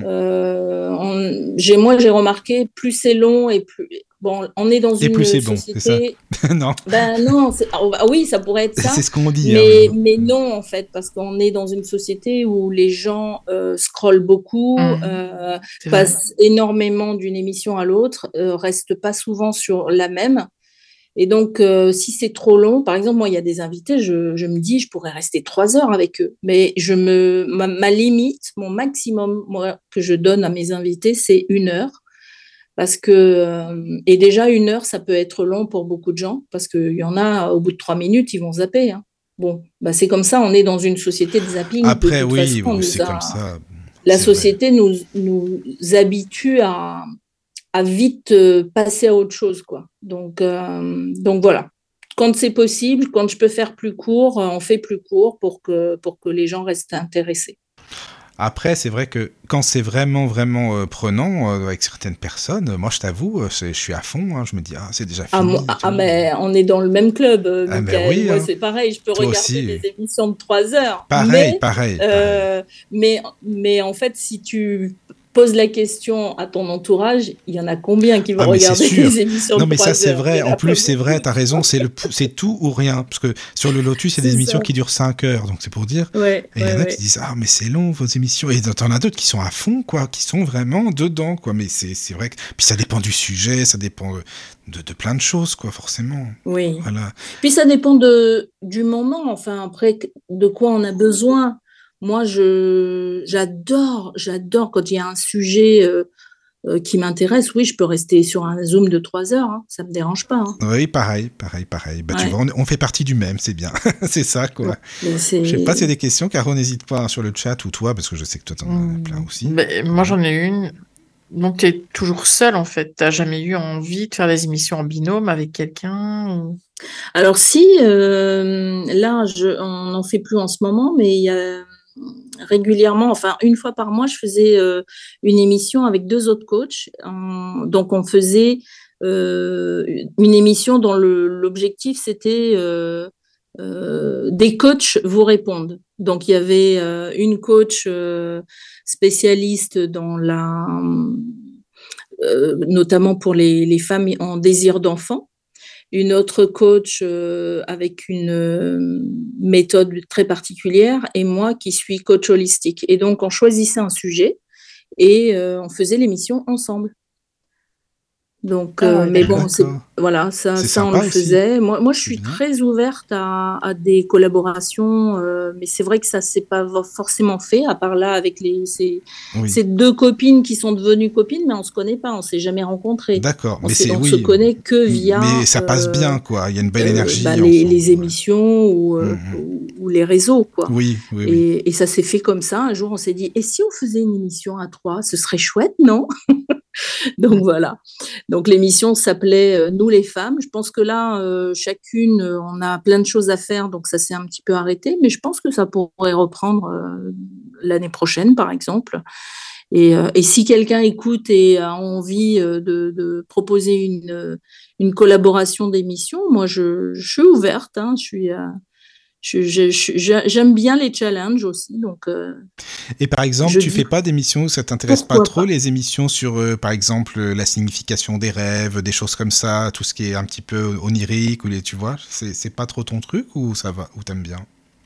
Alors j'ai fait, alors j'ai eu, tu me dis ça, j'ai fait une émission avec une dame dont la, une des spécialités c'est la l'interprétation des rêves. Ah moi je suis à fond dedans, c'est pour ça que j'adore ces sujets-là. Ouais. ouais. oui. Et euh, elle s'appelle Hélène, euh, mince, c'est quoi son nom de famille? Hélène Lecrom. Je, donc, si vous regardez je euh, connais pas, je pas mes vidéos, par contre. Voilà, Hélène Le d'un et plus loin Chrome C R O M. Ah ben je vais écouter ça, c'est sûr. Voilà, donc elle, alors elle fait pas que ça, mais on avait fait une émission comme ça sur les rêves. J'avais fait une, un atelier d'ailleurs avec elle où elle, elle donne enfin, elle invite chacun à noter ses rêves au réveil, parce qu'après, souvent, on oublie, mais de les noter parce qu'il y a toujours une signification. Donc, euh, bon, je l'ai fait un temps et puis après, j'ai arrêté. Mais euh, oui, c'est un super conseil pour quelqu'un qui a des rêves et qui veut les comprendre. Mais c'est mm. vrai, et noter ses rêves et les noter au présent aussi. Comme ça, on est toujours dedans. On est vraiment. Il y avait un, homme qui faisait des émissions, Tristan Moire. Je ne sais pas si tu connais. J'aimais beaucoup beaucoup ses émissions aussi. Et il expliquait des rêves. Les gens appelaient et, euh, voilà euh, disaient leurs rêves au présent. Et lui, il, il, essayait de les interpréter. C'était vraiment bien aussi. Oui, c'est merveilleux. Mais ah c'est comme la numérologie. Pareil, la numérologie. Ah, mais t'en as des émissions sur la numérologie, j'ai vu ça sur ta chaîne. Oui, j'en ai, j'en ai, ouais, j'en ai. Euh, ben j'ai fait, euh, ben, d'ailleurs avec Hélène Lecrom, j'ai fait une. Euh, ça c'est un de ses nouveaux talents parce qu'elle a fait une formation sur la numérologie stratégique. donc j'ai testé aussi hein, la numérologie stratégique et j'ai fait une autre émission sur la numérologie avec Gisèle Lemignon euh, qui est à Quimper aussi et euh, qui est numérologue et elle donne même elle des cours, euh, enfin des formations sur sa méthode parce que en numérologie il y a différentes méthodes. Bon après c'est comme le développement personnel, hein. la base reste la même, mais après c'est la façon de la de l'aborder qui va être différente. Oui, oui, moi, tout ça, c'est des outils. Euh, alors, moi, je suis curieux, je le fais non pas en me disant, tiens, je vais en faire euh, un métier ou un prochain outil, mais je teste. Je teste euh, différentes techniques, différentes méthodes pour apprendre encore davantage à me connaître et, plus, et mieux je me connais, mieux je me sens. Et plus je peux travailler, en fait. Ça fait un peu bateau de dire ça, mais sur la meilleure version de moi-même, même si euh, des fois c'est compliqué, euh, parce que voilà, je suis, euh, je, suis pas, je suis pas parfaite, hein, ou, en tout cas, je suis parfaite dans mon imperfection. ah ça c'est bien, ça c'est beau, j'adore. Mais oui, parce que parce que j'avais une mentor qui disait, en fait, quand on cherche à devenir parfait, c'est un rêve, quoi. C'est on peut pas. On peut pas. C'est vrai qu'on on serait pas. là, on serait pas là, tu sais, euh, ça c'est sûr. Alors tu sais, tout est déjà parfait comme c'est. Oui, en plus tout est tout est pour le mieux à tel ou tel moment, tout est pour le meilleur. Oui. C'est sûr. Oui, oui. Alors, c'est marrant parce qu'il y a une amie, enfin, moi j'ai trouvé ça super sympa. Euh, bah, Nadia, qui est sur le chat d'ailleurs, elle dit euh, Lénaïque, on dirait une marchande de bonheur. C'est mignon ça. elle m'a dit ça tout à l'heure. Je dis, ah, c'est vachement sympa ça, vraiment, euh, vraiment. Alors, je sais pas si euh. c'est positif, je le souhaite. Hein, ah, bah, c'est positif. positif. Oui, c'est très positif. parce que les marchands de bonheur, des fois, ça peut être des gens ah, qui, oui, oui, oui, racontent non, un petit peu des. oui, je comprends, mais non, c'était pas du tout ça. Non, non, non, non, pas du tout. Mais non, parce bah, qu'en plus, c'est sympa, oui, c'est vrai que c'est sympa. Parce qu'on ressent, enfin moi en tout cas, je, trouve à travers tes interviews que tu aimes bien porter les gens vers le haut, quoi. Tu aimes bien les mettre en lumière, les gens qui sont avec toi, qui t'entourent. Oui. Ça, ça oui, j'aime bien, j'aime bien. Et c'est marrant que tu dises ça parce que j'ai eu euh, un des plus beaux compliments qu'on m'ait fait euh, sur mon métier d'animatrice. C'est justement une dame que j'avais interviewée et qui m'avait écrit un mail euh, magnifique, émouvant, où elle me disait ben, J'ai fait cette interview avec toi et pour la première fois, j'étais fière de moi euh, et de ce que je faisais. Ah, mais ça, c'est un vrai compliment. Alors là, là vraiment. Ah, c'est ah un des plus beaux compliments que j'ai pu recevoir euh, après une interview, mm, mm. où elle se, sentait fière, euh, fière de, de, ce qu'elle avait fait, parce que des fois, elle pouvait se poser des questions, mais là, elle était non, non, mais ça se ressent. Euh, enfin, t'es toujours, euh, es toujours joyeuse. T'as toujours, il y a toujours quelque chose, tu sais, dans la voix. Enfin, moi, je le ressens bien sûr, euh, qui, qui transparaît vraiment. T'es, es toujours comme ça à vouloir porter les autres, à vouloir les mettre comme. moi, je le remarque quand je t'écoute hein, dans tes interviews. C'est, c'est vraiment ça, et ça se reflète bien, quoi. Que chacun reconstruit sa vie ou construise de manière positive c'est euh, je sais pas comment t'expliquer. Enfin je te donne mon avis hein, en, t'écoutant hein. c'est c'est comme si euh, après c'est peut-être mon côté ilien j'aime beaucoup rire. Ah ça se peut c'est pour ça. Oui non mais c'est très bien au contraire parce que tu veux toujours transformer euh, ce qui n'est pas forcément positif en positif quoi finalement. Et ça c'est très important. C'est c'est bien ça. Ben c'est oui, je pense que dans les dans les îles, on est comme ça, on a une forme de résilience et puis euh, moi, une ma première mentor qui s'appelle Marie-Rose Pipolini disait Lénaïque, si un jour tu arrives à rire de toi, eh ben, tu auras fait un grand, grand pas. oui, c'est sûr. Que, mm. Parce que euh, de se dire Ah là là, j'ai encore fait ça, ah, je pensais que j'avais guéri ce truc-là, bon, allez, euh, et de, de pouvoir s'observer, de pouvoir en rire, déjà, c'est merveilleux. Donc, euh, sinon, on est trop sérieux hein, sur cette planète. Hein. Il faut arrêter hein, d'être trop sérieux.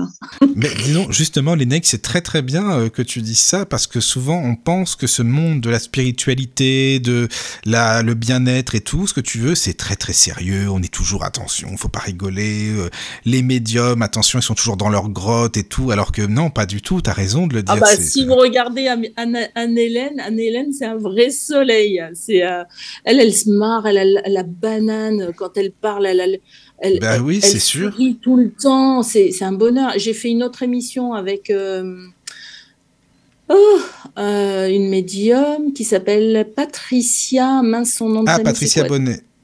Oui, Patricia Bonnet, c'est pareil. C'est un bonheur. Ah oui, oui C'est un bonheur. Elle sourit, elle elle a les yeux qui, qui rient, c'est merveilleux des gens comme ça. C'est vrai, euh, c'est vrai. Moi j'adore. Ah, mais ça va être une bonne émission aussi, hein, c'est sûr. Alors c'est. Oui, oui, oui. Patricia est très chouette, ouais. Oui, oui, oui. Non, mais voilà, c'est bien que tu le dises. Hein. Dans la spiritualité, on n'est pas tout le temps en train de, hein, de se morfondre, d'être sérieux, d'étudier en permanence. Euh, voilà, on est sur Terre aussi. Euh, on n'est pas perché hein, à son. on est chiant, on râle. Oui, aussi. Ouais, oui, ça, ouais, ouais, aussi. Ça, c'est bien de le dire, c'est bien. Faut assumer, c'est bien, Caro, c'est bien. Ah, j'assume complètement.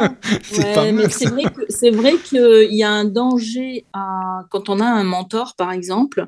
Euh, si ce mentor, on le voit, moi je vois par exemple ma première mentor, je la trouvais euh, tellement parfaite.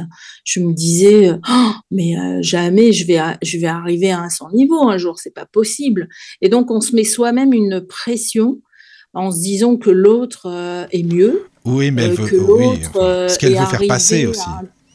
Oui, et, en fait, euh, il y a eu un moment, j'ai eu besoin, moi, de couper le cordon, vraiment, parce que parce qu'il y a un moment, il faut couper aussi avec les gens qui nous inspirent en disant, bah non, en fait, oui, euh, jusqu'à présent, j'ai suivi à la lettre, mais là, j'ai besoin, moi, de me retrouver et puis de, faire les choses que je sens moi, bah, c'est très sain, justement, moi je trouve, hein, vraiment. C'est important que mm. tu te ressentes sur toi, ton énergie. Moi, euh, j'ai vraiment senti ça. Bah, certains sont assez mini-sectes.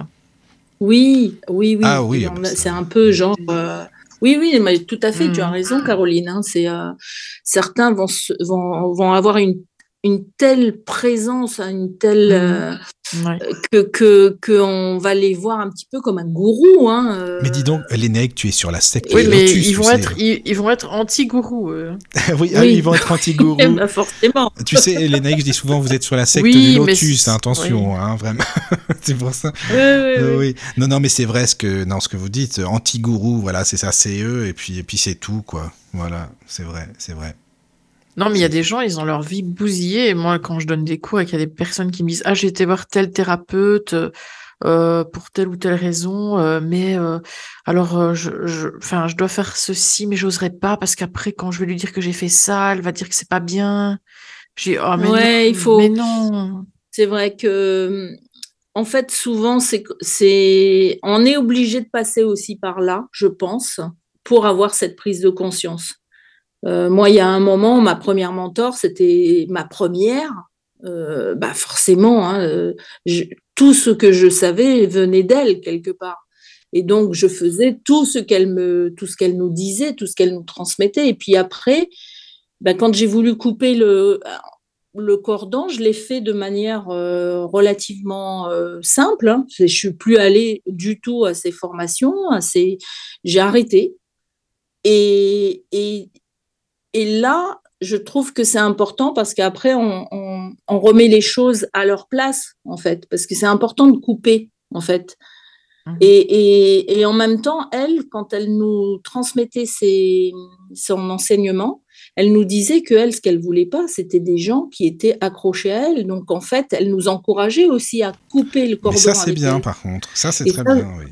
Ouais, je trouve ça bien. Mais c'est vrai qu'au début, mmh. ma foi, quand on apprend quelque chose avec quelqu'un et puis que cette personne nous inspire tellement qu'on va la suivre. Moi, j'ai suivi euh, ma première mentor pendant plus d'une année et ça veut dire que tous les week-ends, quasiment, j'étais avec elle, quoi. Ah oui. Tu vois?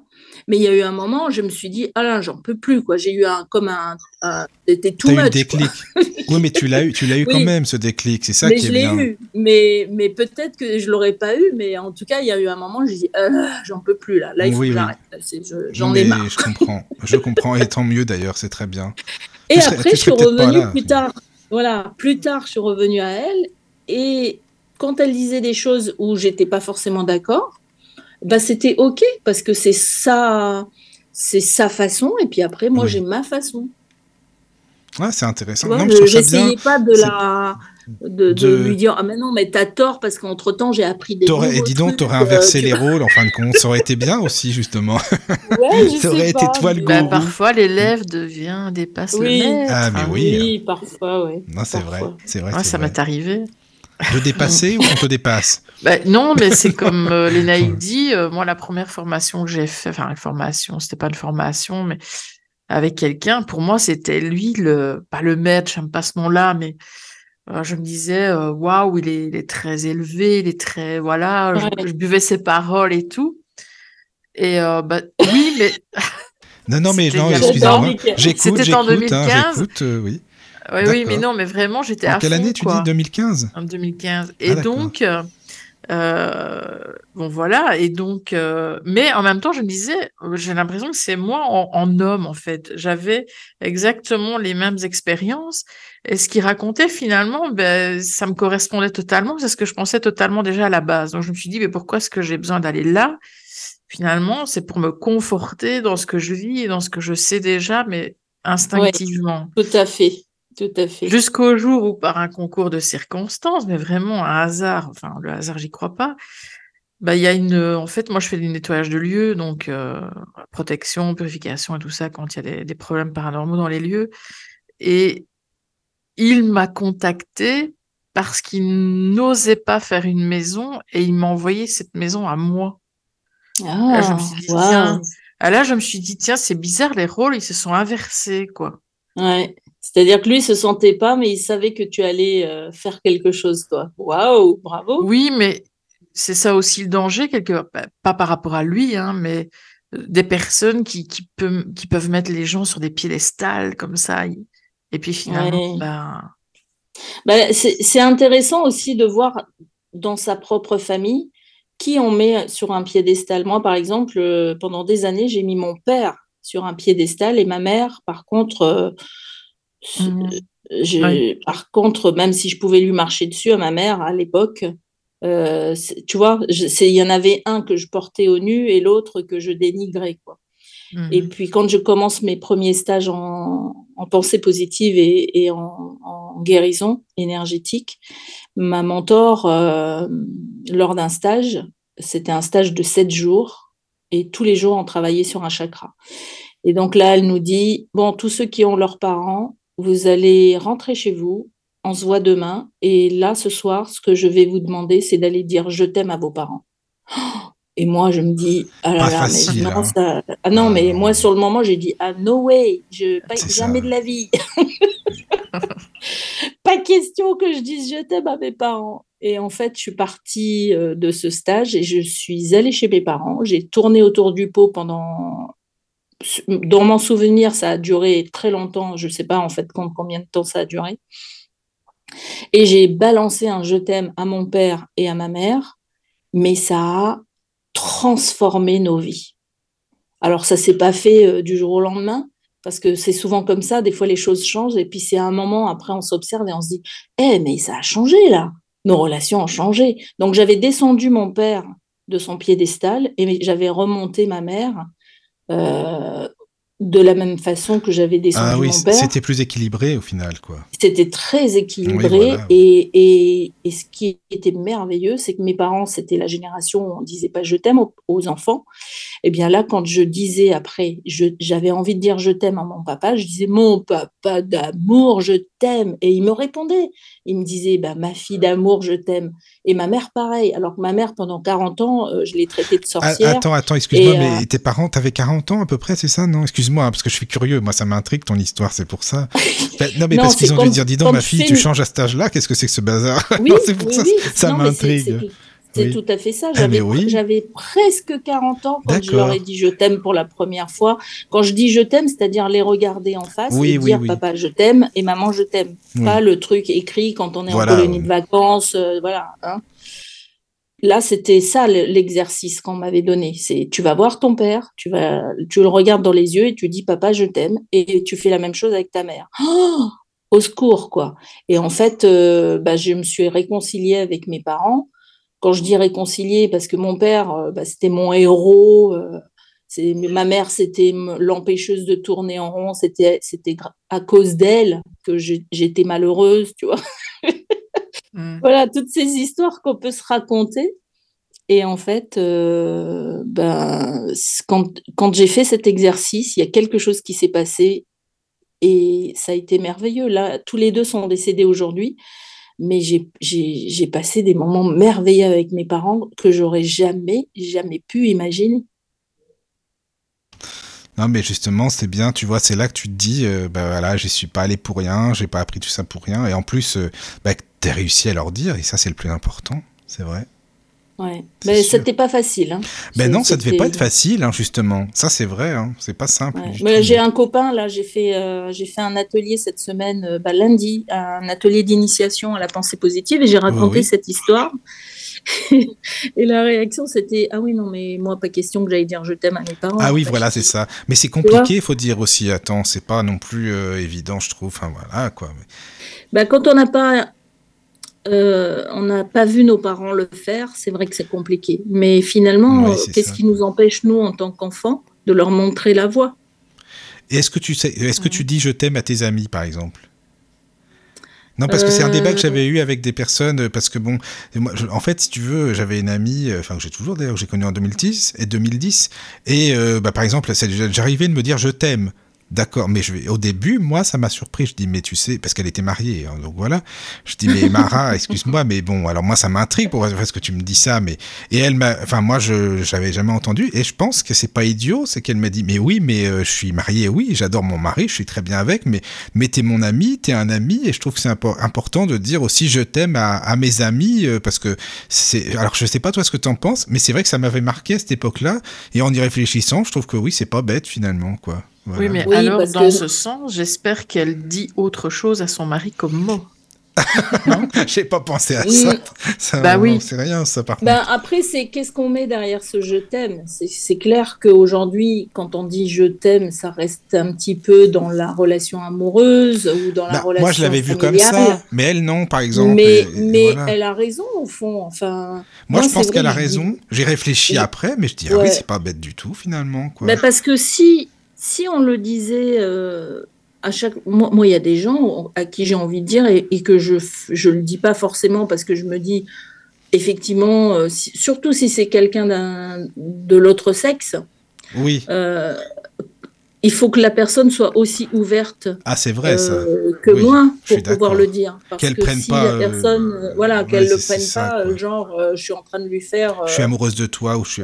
voilà, je suis en train de le ou la draguer. Enfin, oui, tu vois, c'est. Hmm il faut que ce soit, ce soit OK pour l'autre aussi. Oui, oui, voilà. Non, mais c'est ça. Mais c'est vrai que, bon, bah, j'avais demandé par euh, quand même. Pour... Mais non, après, j'ai réfléchi. Je dis, oui, c'est pas bête, après tout. Euh, pourquoi, pourquoi pas dire à nos amis qu'on les aime Si on les aime, on les aime. Voilà, quoi. Bon. Ben oui, oui, moi, je suis d'accord. Après, il faut, faut que ce soit. Oui, c'était ça. Il faut que ce on soit d'accord sur c'est quoi ce je t'aime. Quoi. Oui, exactement, voilà, c'est ça. Voilà. C'est ça. Qu'il n'y ait pas d'ambiguïté, quoi. Non, non. la preuve, ça t'a perturbé, t'en parles encore en 2020. Bah, non, mais parce qu'on parle de je t'aime, justement, donc c'est revenu dans ma tête. Mais c'est vrai qu'à cette époque-là, je me suis posé des questions, non pas savoir si elle était amoureuse de moi, pas du tout, hein, parce que je savais très bien que non. Mais, mais ça m'intriguait de pour, le pourquoi du comment. Mais voilà, c'est. Mais je, non, non, je trouve que pourquoi pas, après tout. Euh, je vous aime, les auditrices. Vous inquiétez pas, il n'y a pas de problème. Les auditeurs aussi, bien sûr. Je t'aime, Michael. Mais aussi pareil. non, mais c'est ça. Namasté. Ah oui. Namasté, oui. J'aime beaucoup ce mot. Ah Moi aussi, j'adore. Oui, c'est ça, c'est ça. Alors, attends, est-ce qu'il y a des. Excuse-moi. Oui, il y a des questions. Voilà, parce que c'est vrai que. Ou des remarques, ou des euh, questions. Donc, euh, Rose demande et si on n'aime pas ses parents? Eh ben, moi, j'aimais pas ma mère du tout. Hein. Vraiment, hein. Euh, toutes les deux, on se le rendait bien d'ailleurs. Mais c'est ce que, m'a appris justement le développement personnel, la pensée positive, la spiritualité. L'un ne va pas sans l'autre, hein, de toute façon. C'est que euh, c'est juste une croyance que j'ai et une histoire que je me raconte. Donc moi, l'histoire que je me racontais par rapport à ma mère, c'était que c'était une sorcière et que c'était une méchante femme et que à cause d'elle, mon papa était malheureux, à cause d'elle, j'étais malheureuse. Enfin, tu vois, ce genre d'histoire. Et le problème des histoires, c'est que, encore une fois, comme je le disais tout à l'heure, euh, au moment de parler des petits bonshommes allumettes, le cerveau ne fait pas la différence entre ce qui est réel, imaginaire, virtuel et symbolique. Donc, si je me raconte cette histoire en boucle, que ma maman ou mon papa ou les deux sont des gens horribles, euh, tout est énergie, on est, on est tous faits d'énergie et on a tous un rôle à jouer sur cette planète. Donc moi, quand je traitais ma mère de sorcière, ben, elle se comportait comme une sorcière. Elle ne pouvait pas se comporter autrement. Donc moi, quand j'ai compris ça, j'ai commencé à changer. Ça a changé la donne. Ma façon, voilà, j'ai mmh changé la donne parce que j'ai commencé à changer ma façon de voir ma mère et automatiquement, elle a changé. Maintenant, si ma mère, elle, comment, si par exemple, imaginons qu'elle ne change pas, automatiquement, si moi je change, j'aurais pas à subir ma mère entre guillemets parce que les relations vont peut-être s'arrêter, tout simplement, hein, parce qu'on n'est pas obligé de, supporter euh, des choses juste parce que c'est sa mère ou son père. Hein. Donc, si ça doit se faire, bah, ça se fait. Si ça doit se faire, ça doit pas se faire, ça se fait pas. Mais en tout cas, euh, moi, j'ai voulu euh, aller jusqu'au bout de ma démarche, puisque ma démarche, c'était, je suis dans un, processus d'apprendre euh, à vivre autrement et à, me créer une vie plus positive, plus heureuse. Donc, quand on m'a donné cet exercice, même si au début, la première réaction, c'était ah, pas question, jamais de la vie. Là, en deuxième réaction, je me suis dit Attends, Lénaïque, tu vas à un stage de développement personnel, euh, au premier exercice difficile, tu dis euh, non, salut. Ben non, c'était pas cohérente là. Donc, ben vas-y, fais-le. Et je savais pas ce que ça allait donner. Hein. J'avais, mais enfin, je pouvais même pas imaginer ce que ça allait donner. Mais quand je vois les, mes parents sont décédés huit ans après notre premier je t'aime. Mais pendant ces huit ans, j'ai eu des relations tellement merveilleuses avec mes parents que je, tu vois, j'en suis un peu encore. Euh, ben, je comprends, je comprends bien. Parce, que, mm, mm. parce que c'était tellement beau de vivre ça. Et tu l'as vécu quand même pendant huit ans, et c'est ça qui est beau, justement, et ça, c'est important. C'est ça, c'est ça. Et je me dis, si je, m'étais écoutée, c'est-à-dire première réaction, pas question que je dise euh, je t'aime à mes parents, j'aurais jamais vécu ça. C'est ça. Tu aurais perdu, malheureusement, euh, ça. Enfin, ouais, bah, c'était un vrai cadeau. C'est vrai, c'est un vrai cadeau que je, me suis fait et qu'on s'est fait, en fait. Hum, hum. En tout cas, tu mm. sais, merci euh, Lénaïque pour, euh, pour euh, tout ce que tu nous expliques, pour ton témoignage, parce que c'est quand même perso, c'est intime. Donc vraiment, merci beaucoup pour, pour tout mm. ce que tu nous expliques, hein, vraiment. Avec plaisir, avec plaisir. Alors, il y a deux questions, pardon. une autre question il y en a même deux. de Nadia. Que penses-tu de se dire je t'aime à soi-même Ah, c'est, il faut commencer par là. bah oui. Et eh oui, si on se, si on n'arrive pas à se dire je t'aime à soi-même, ben comment est-ce qu'on pourrait aimer les autres? C'est compliqué. Hein. Mm. Donc oui, oui, très Nadia, c'est, c'est, moi j'ai appris euh, de, à me féliciter, à me dire je suis belle, à me dire je suis merveilleuse, je suis, euh, je suis, je suis ce que je veux en fait. Et, euh, et oui, je m'aime et hop, je me fais un petit bisou là sur mon doigt et je me mets une médaille comme ça sur l'épaule. c'est bien ça. Ben oui. Mm-hmm. Alors certains peuvent penser que c'est égoïste. Oui, ah oui, on euh, peut penser ça évidemment. Ben non, mais non, moi je pense pas non. Non, c'est l'inverse. Hein. oui, c'est l'inverse. Si on ne s'aime pas, on va essayer de se trouver quelqu'un qui va nous qui aimer. Va nous aimer. Oui, voilà. Oui, oui, tout à fait. Mm. Et, c'est comme ça que quand on est en déséquilibre, après, on vit des relations déséquilibrées. Et, voilà, donc euh, bah, plus on s'aime et plus c'est simple. Voilà, plus la vie devient simple, plus la vie devient belle. Moi, ma mère, elle me disait, ma fille, tu sais, la vie, elle est belle. Et à l'époque, euh, je vivais pas du tout ça. Et je me disais, non, mais n'importe quoi. la vie est belle, mais euh, mais elle, regarde trop de films, ma mère. oui, je comprends. Oui, oui, d'accord. Et, aujourd'hui, je me dis, mais maman, mais comme tu avais raison, c'est génial. Et oui, il y a des moments qui sont difficiles dans la vie. Oui, mais euh, voilà, on, les traverse. Euh, et puis, euh, de toute façon, la vie, elle tourne. Elle ne s'arrête pas de tourner parce qu'on a des problèmes d'argent ou des problèmes de cœur ou des problèmes de santé. C'est nous qui nous arrêtons de tourner. Mais la, nature, elle continue, elle continue heureusement, hein, hein. c'est sûr. la rivière, elle continue de couler, les saisons, elles continuent d'avancer, et voilà. Bah, Donc, en ce moment, ça euh, continue bien de pleuvoir aussi, surtout.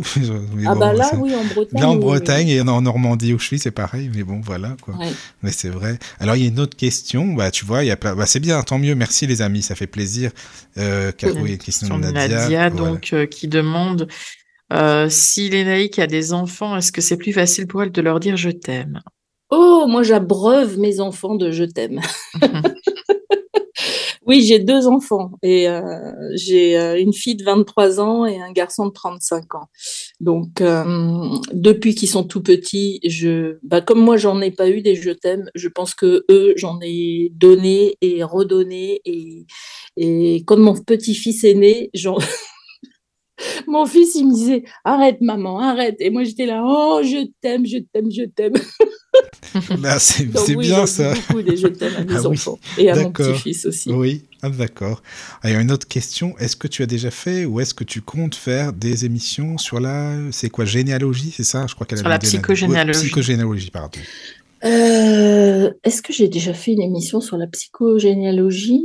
Euh, Le sujet, je le connais, mais je suis en train de me demander si j'ai fait... Parce que, en fait, aujourd'hui, c'est bizarre, j'ai retrouvé un papier sur lequel j'avais euh, noté toutes mes interviews. Je suis à 11 Enfin, sur ce papier-là, je ne sais plus quand est-ce que je l'ai écrit, mais j'étais à 11 000 interviews. 11 000 Ah oui, quand même. Mais attends, mais comment tu fais De toute ma carrière. Hein. c'est pas, possible, quoi. 11 000 interviews. Euh, c'est fou, donc, des fois, euh, je peux oublier des invités. Mais ah oui, pourquoi pas la psychogénéalogie je... Bah, c'est un sujet Là, j'ai pas, j'ai pas de nom d'invités qui me viennent comme ça sur le sujet. Bah, mais si, si, vous en connaissez, si t'en as, ça veut dire que tu peux y aller. avec grand plaisir. D'accord. Bon, mais écoute, on, va voir ça, mais euh, si ça intéresse les gens. Bah, c'est vrai qu'en ce moment, je sais pas pourquoi, il y a beaucoup de gens qui parlent de ça, je trouve, la psychogénéalogie. Il y en a plein que ça intéresse. Moi, je trouve ça super. Moi, j'ai fait une initiation comme ça, ah, et ça m'a vraiment aidé à comprendre beaucoup de choses. Ah, voilà. Donc, Lénaïque, si tu as des gens pour refaire une émission, bah, c'est génial, au cas où. Hein.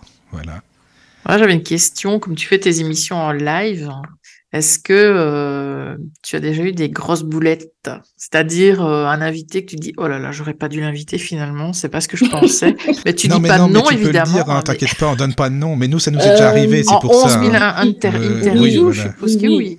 Oui oui c'est déjà arrivé. Ah, c'est déjà arrivé même où je me suis sentie euh, oh là là, j'étais nulle dans cette interview. En fait, c'est ah, toujours pareil, c'est quand le sujet nous intéresse pas, on ne sait pas quoi demander à Non, mais parfois la personne en bah elle-même que tu ressens pas, tu te dis oh Alors, non. moi, ce que j'aime bien dire à mes invités aujourd'hui, hein, c'est-à-dire que quand on, tu es en télé ou en radio, ma foi, si l'émission a fait une heure et que tu as un invité qui est nul, euh, enfin, quand je dis nul, un invité. Il y a des invités qu'on adore quand on est en télé ou en radio, c'est des invités qu'on lance avec une question et ils, parlent, ils parlent, ils parlent, ils parlent et on peut plus les arrêter. Oui. C'est plus facile avec un invité comme ça qu'un invité où on est obligé ah euh, presque de faire les questions. Ça nous est déjà arrivé nous en plus. Ah, non, ah, oh là là, c'est difficile. ça, ça c'est très difficile. et dans ce cas-là, ben on, on trouve le temps très long.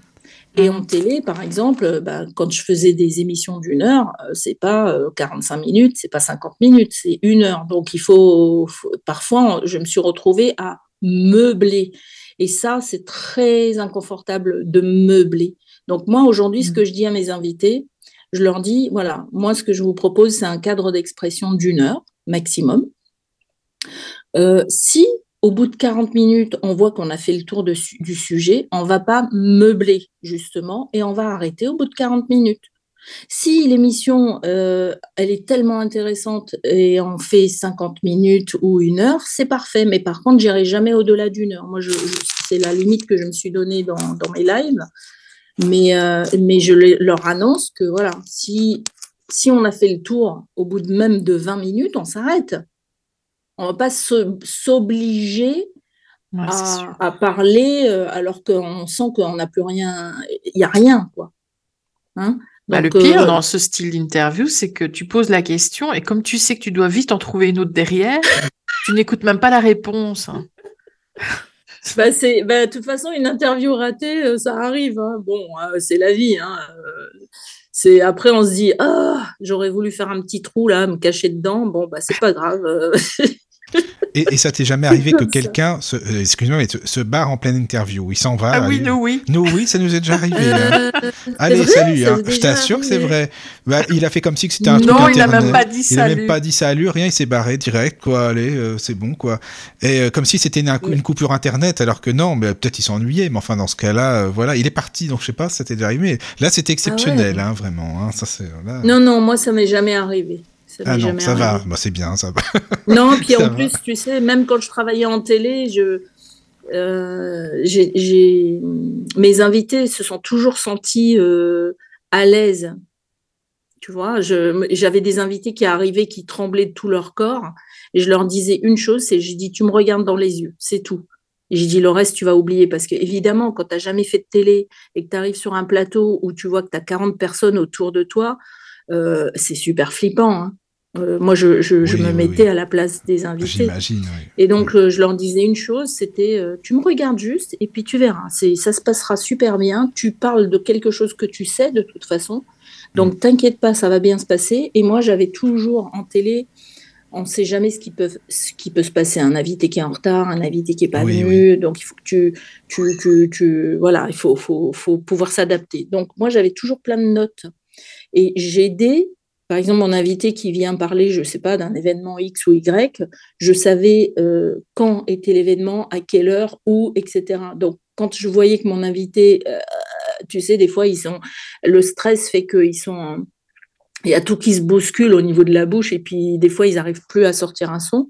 Bah là, moi, le temps qu'ils respirent, je disais, bon, bah alors, je vous rappelle que l'événement, ça sera tel jour, telle date, etc. Tu vois et après, euh, hop, la personne se reprenait et je reposais une question. Donc, j'ai toujours su, euh, ça, c'est pas, c'est pas dans l'école, hein, c'est pas l'école qui m'a appris ça. Ça s'est fait comme ça et j'ai toujours su mettre à l'aise mes invités. Donc, euh, quels qu'ils soient, ils se sont toujours sentis dans un cadre bienveillant. Donc, je pense que c'est aussi pour ça que j'ai pas eu de, de Hmm. gens qui, qui, qui, qui a claqué, genre claqué la porte en Oui. disant je reviendrai plus. Oui, c'est Bah, ça. non, mais lui, en plus, euh, c'était pour une association. En plus, c'était même pas quelque chose de spirituel ou quoi. hein. Ah ouais? Bah, Il venait écoute, mettre en avant son association, puis euh, bon, en plein milieu d'émission, il se barre. Par contre, ce qui m'est arrivé une fois avec une invitée que j'avais, Oui. enfin c'est quelqu'un qui est très connu, euh, que je citerai pas, Non, mais non. Euh, je l'ai invitée et euh, la première question qu'elle m'a posée, c'était euh, combien de d'abonnés tu as, euh, Ah, bah qu'est-ce que tu vas Voilà, qu'est-ce que tu vas faire comme euh, promo? Et j'ai dit, ah, mais moi, je vais pas faire de promo. Hein. J'ai dit, moi, je fais des émissions gratuitement, donc euh, je vais pas mettre d'argent dedans. Moi, je, Et oui, je, les gens qui viennent, ils viennent, ils viennent pas, tant pis. et C'est ça. Voilà, Et il y en a des comme je ça. fais hein. pas. Il y en a, il y en a, il y en a Et plein des donc, comme euh, ça. sur le moment, ça m'a, ça m'a interpellée. Non, mais franchement, c'était la première fois qu'on me demandait ça. Oui, et oui, sur je le comprends. moment, euh, je me suis sentie mal quelque part de me dire, euh, merde. euh, Bah, au début, c'est vrai que ça bon, donne en plus, je venais de démarrer. Oui, Mm. puis en plus, au début, je venais de démarrer, donc je sais pas, je devais avoir euh, 200 abonnés, quoi, c'est tout. Oui, hein. oui, Et donc, j'avais pas de. Mais je me suis dit, bon, cette personne euh, me, dit des choses. Ouais, et en même temps, j'ai pris le parti de me dire, OK, tout ce que cette personne m'a dit, euh, peut-être que j'ai pas été assez claire et ça m'a permis, moi, de d'éclaircir c'est pourquoi je veux des invités, pourquoi je fais des lives euh, et de le mettre en petites phrases, là, comme ça, dans les, le descriptif de mes vidéos, en petites phrases, en disant, voilà, moi, quand je fais des, des émissions, voilà mon objectif. Parce que quand elle m'a, cette personne m'a dit ça, je me suis dit, peut-être que c'était pas clair, en fait, tu vois et donc, je, Oui, j'ai oui, pris je comprends, parce qu'elle n'a pas, comprends. elle a pas été tendre. Hein, elle a pas Moi, je été me suis pas dit ça du tout parce que je lui ai dit, bah, nous, on a personne, comme ça, c'est bon, elle nous a laissé tranquille. Non, mais c'est bon, les gens comme ça, moi, ça me fait chier, quoi. Excusez-moi, hein, je suis Bah, c'est le chiffre, c'est la performance. Ouais, que voilà. Mickaël, euh, parce que je faisais de temps en temps des émissions musicales. ah oui, c'est moi, enfin, de deux heures ou trois heures, mais euh, moi, ce qui m'intéresse le plus, on s'en fout qu'il y ait 100, 200, 1000 ou, ou 10 personnes qui écoutent. À partir Oui. du moment où si je vois qu'au bout d'une heure, j'ai toujours les 10 personnes, c'est que je les ai tenues. Oui, oui, oui, c'est vrai. Mais euh, c'est vrai que moi, en plus, euh, comme je dis, des fois, même, je pourrais avoir une personne ou même zéro personne, parce que de toute façon, les émissions sont en replay après. Bah oui. Donc, je, je me dis, euh, moi, je, bah, la personne qui va voir l'émission, c'est qu'elle aura eu besoin de voir cette émission, point barre. Et s'il y en a qu'une, eh ben, c'est que cette émission devait être pour elle, et puis c'est tout tu vois. Euh, mais tu as raison. Après, après ça ne veut pas dire que moi, en tant qu'être humaine, je ne voudrais pas avoir 10 euh, millions de vues. Évidemment, euh, si j'avais 10 millions d'abonnés, je me dirais, bah, je fais je, je, je, mon travail d'inspiratrice. Bah là, je toucherai plus de monde, évidemment. Oui, forcément. Je ne vais pas dire que. Mais c'est pas ton but à la base, quoi. Mais c'est pas mon but à la base, c'est de partager et de faire les choses que j'aime. Oui et, et de pas me mettre la barrière de euh, oh là là sinon j'aurais de toute façon jamais fait ça enfin bah, c'est pareil bah nous non plus on n'aurait jamais fait ça hein, comme toi quoi. C'est pour le mmh, plaisir aussi euh, c'est ça. non mais voilà quoi.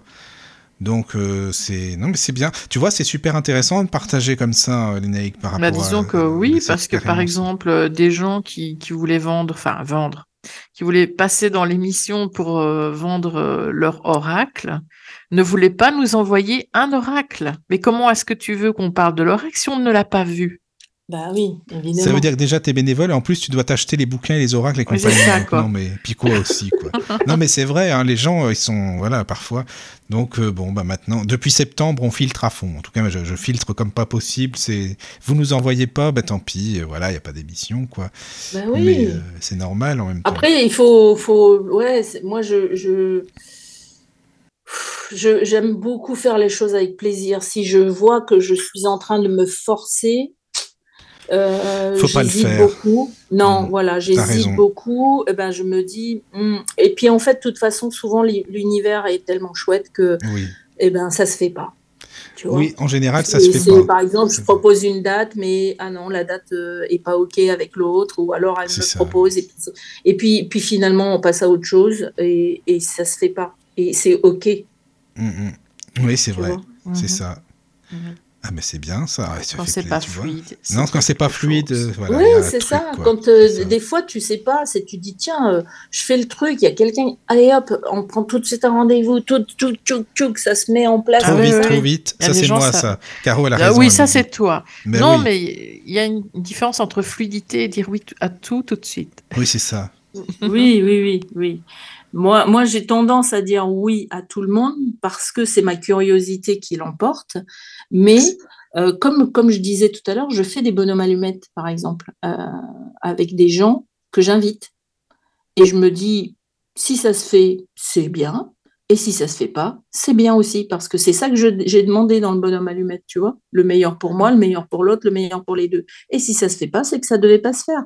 Ou que ça devait pas se faire, là, maintenant, et que ça se fera peut-être demain, dans six mois, dans un an, dans trois ans, on n'en sait rien. Mais en tout cas, au moment où je prévois un truc, euh, quand j'ai un doute, quand j'ai besoin de, lâcher, parce que le problème du cerveau, c'est qu'on a 60 000 pensées à la seconde. Donc, euh, euh, si je commence à me dire, oh là là, qui, qui, quoi, machin, non, stop. Là, je fais un bonhomme allumette et je lâche. Quoi je lâche bah, prise. c'est bien comme ça, quoi. Voilà. Moi, euh, voilà, ce qui doit se faire se fera, et puis c'est tout. C'est ça. Mmh, c'est vrai, c'est ça. Ben, c'est bien, merci. Alors, je sais pas s'il y a d'autres questions sur le chat. Euh, dis-moi, Caro, parce que ben, moi, j'en euh, ai. Non, oui, bah, juste, tu sais, par rapport à tout ce que tu proposes sur ta chaîne, au début de l'émission, tu disais, oui, j'ai beaucoup voyagé, et c'est vrai hein, que tu connais beaucoup, beaucoup de, de régions, et puis euh, dans ta famille, euh, vous êtes bien éparpillés, et ça se ressent sur ta chaîne, enfin, tu sais, culturellement parlant, que tu es très ouverte à différentes cultures, à différentes manières de voir les choses, et ça, ça reflète bien, finalement, ta personnalité personnalité, enfin moi je trouve. Hmm, ben, j'ai toujours une fleur à l'oreille quand je présente une émission. Euh, même quand je me promène ici en Bretagne, euh, où que j'aille euh, au supermarché ou sur les sentiers côtiers, j'ai toujours une fleur à l'oreille. Donc ça, c'est ma, c'est ma signature polynésienne, si tu veux. Oui, oui, oui. après, sur ma signature bretonne, bah, c'est mon prénom. Ah bah, voilà, oui, c'est sûr, les Voilà. Oui, oui. Et, euh, et, donc oui, ben, de toute façon, euh, je suis née de, de parents. Euh, alors à Tahiti, on dit on est des demi, donc demi-bretonne, demi-tahitienne. Donc forcément que les cultures euh, différentes, euh, bah, je les accueille à, bras ouverts parce que parce que c'est ça qui fait la richesse. Ah mais c'est vrai, tu as raison, ça c'est super important. Et même aussi au niveau musique, enfin ça n'a rien à voir avec ta chaîne, désolé, mais au niveau musique aussi, c'est pareil, tu écoutes beaucoup de styles différents. Euh, alors moi, je suis très pop, contrairement à mon mari qui est lui euh, ah plutôt rock, euh, musique alternative et tout ça. Moi, je suis très pop. la musique traditionnelle un peu, mais pas trop. non, mais c'est vrai que ça aurait pu, c'est pour ça, tu vois, tout ce qui est traditionnel. Mais, mais, j'aime bien. Hein. C'est-à-dire que bah, là, par exemple, je suis loin de la Polynésie. Dès que j'entends un morceau culturel ou un morceau polynésien, je, ah oui. voilà, ça te ramène un petit peu, quoi. Voilà, c'est un peu comme ma Madeleine de Proust. Oui, ça. Ah, je, voilà, je, je, suis revenue au pays. Oui, oui, oui. Euh, la musique bretonne. Euh, alors moi, j'ai appris à parler le breton ici en arrivant. C'est dingue, c'est pas vrai. Tu as appris à parler le breton. Alors ça. Oui, oui. Pourtant, il a... Euh, est-ce que tu attends quoi que Est-ce que c'est vrai qu'il y a beaucoup de jeunes qui apprennent maintenant, qui sont intéressés par le, le breton sont... Alors le breton, euh, est en train, enfin, si, si, si ça va pas mieux, là, c'est une langue qui peut se perdre. C'est un peu comme le tahitien en Polynésie. Ben, c'est dommage. Euh, c'est dommage. Ben, c'est dommage parce que c'est ça qui fait la richesse d'une région. C'est quand la culture est tellement présente que oui, les gens peuvent parler leur langue dans la rue, mais en Bretagne, moi, j'ai entendu une personne en, en 8 ans, ça fait, oui, ça, ça fait 8 ans que je suis en Bretagne, une personne. Euh, demander euh, combien ça coûte en breton. Au ah oui, d'accord, oui, c'est très très Sinon, on n'entend pas. On hmm. n'entend pas parler breton, à moins que l'on aille dans un événement breton. Et là, ah, dans ce cas-là, on va euh, Si tu vas dans un fest-noz ou quelque chose comme ça, par exemple. Voilà, euh, là, là bah, moi, j'ai fait par exemple du bénévolat pour certaines associations bretonnes, culturelles bretonnes, où les gens, bah, j'étais, en plus, j'étais au bar. Donc les ah gens. bah là, forcément, tu as dû entendre parler. Là. Bah, ça, c'était l'endroit où il fallait aller. Voilà, ils te commandent en breton. Hein. Et eh oui, euh, forcément. Ah, mais c'est bien que tu saches le parler, tu vois. je ne savais pas. Alors, je, je, malheureusement, j'ai su le parler quand j'étais à l'école. Parce que j'ai fait une école, euh, j'ai pris des cours intensifs pendant six mois. Donc, je parlais breton de 9h du matin à 17h tous les jours, du lundi au vendredi. C'était, et, je, et je parlais breton, vraiment. Mais comme tout, euh, si on pratique pas, ben on, perd un peu. Donc, ouais, c'est euh, normal. J'ai perdu beaucoup. La prochaine fois, les émission en breton, attention. Hein. Voilà. Mais à Gonz, Brezonec, euh, voilà. c'est ça. Il y, a, il y a Rose sur le chat qui dit qu'elle est en, enfin qu'il ou elle, je ne sais pas, en Bretagne et c'est très compliqué de trouver des cours, ateliers pour apprendre, même dans les écoles, plus rien n'est enseigné, les langues qui se perdent, c'est dommage. Ben, en fait, euh, il y a des écoles hein, qui, enseignent le breton. Donc, par exemple, il y a l'école Diwan, euh, où les parents peuvent euh, décider de mettre leurs enfants dans ces écoles-là. Donc, c'est des écoles privées qui coûtent de l'argent, hein, où on va enseigner le français, l'anglais, les mathématiques, comme dans un, enfin, une école normale, mais tout sera en breton. Donc ça existe. Euh, moi, j'ai appris le breton avec une autre association parce que D1, c'est une association. Et j'ai appris avec une autre euh, association et eux font, plutôt des cours pour les adultes. Euh, mais il y en a des cours. Le problème après, c'est pratiquer. Moi, mon père, il parlait pas, breton. Lui, il était du 22 dans le 22. On parle pas le breton comme à Quimper ou ou à Brest, euh, voilà, ou à Vannes. Et en plus, le breton de Vannes n'est pas le même que celui du pays Léon. Enfin voilà. Donc euh, euh, moi, moi j'ai une amie qui prenait des cours avec moi. toute contente, un jour, elle va voir sa grand-mère à Crozon et elle commence à lui parler en breton. La grand-mère la, regarde, elle dit c'est pas breton ça.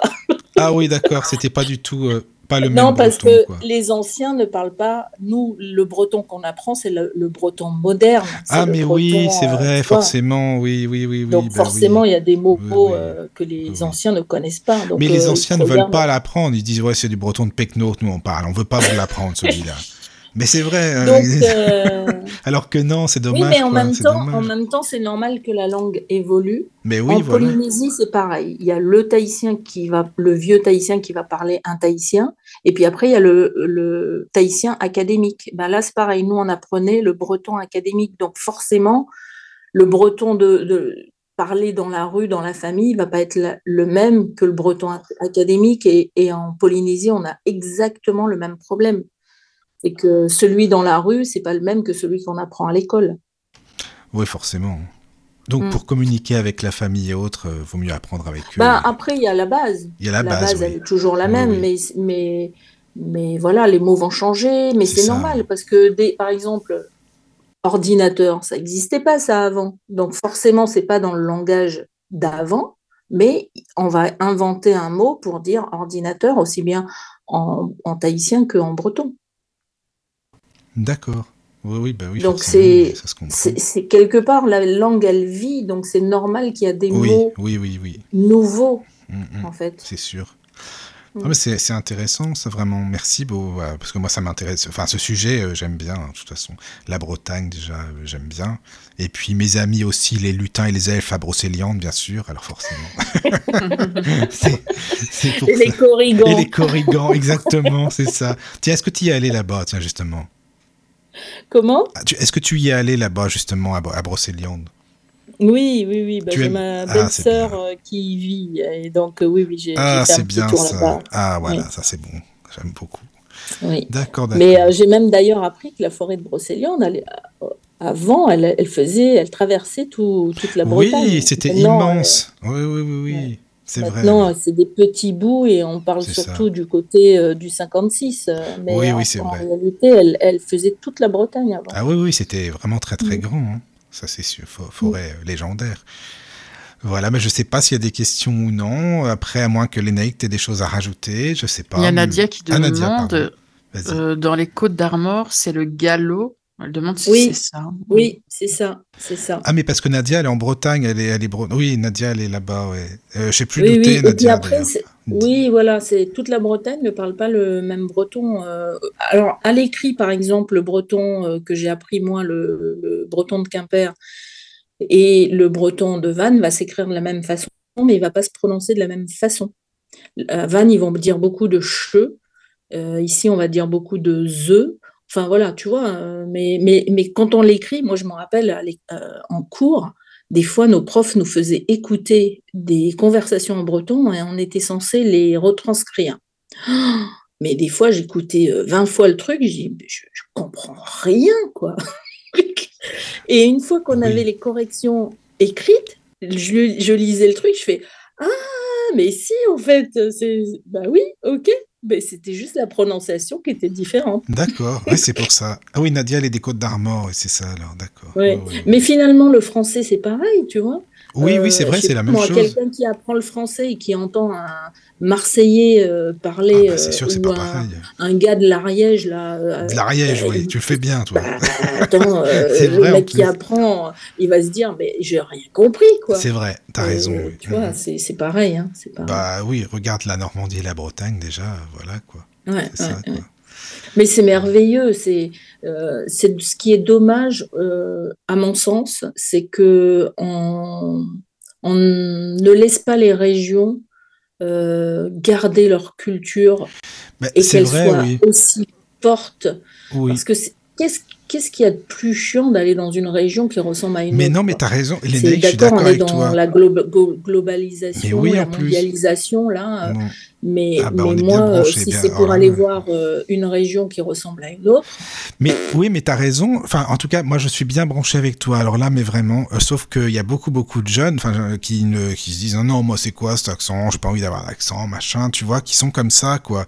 Je vois même euh, des des gens en Alsace, des jeunes, ils veulent pas absolument avoir leur accent. Ils disent oui, c'est un accent vraiment euh, qui est pourri, alors que non, quoi. C'est c'est une bah, c'est merveilleux. C'est merveilleux. Bah oui, c'est ça, quoi. Mais voilà, oui, non, mais t'as raison, malheureusement, c'est vrai que c'est c'est dommage. Ouais, c'est dommage. Bah, tu vois, mon frère, j'ai un de mes frères, il vit depuis plus de 30 ans en Alsace. Lui, il s'appelle Ah oui. Erwan. D'accord. Et ben, euh, aujourd'hui, quand tu lui demandes comment il s'appelle, il te dit même pas je m'appelle Erwan, il dit je m'appelle Ervan. Il est, il est devenu alsacien, quoi. Ah oui, euh, d'accord, d'accord, d'accord. Tu vois, il, oui. il- il- Ah, alors il n'a pas l'accent alsacien, mais il a, Non, non, il a des, des- il a quand même Forcément, des- quand tu vis dans une région, euh, tu, Oui, c'est ça. bah, oui. Tu t'adaptes à la région, tu vois.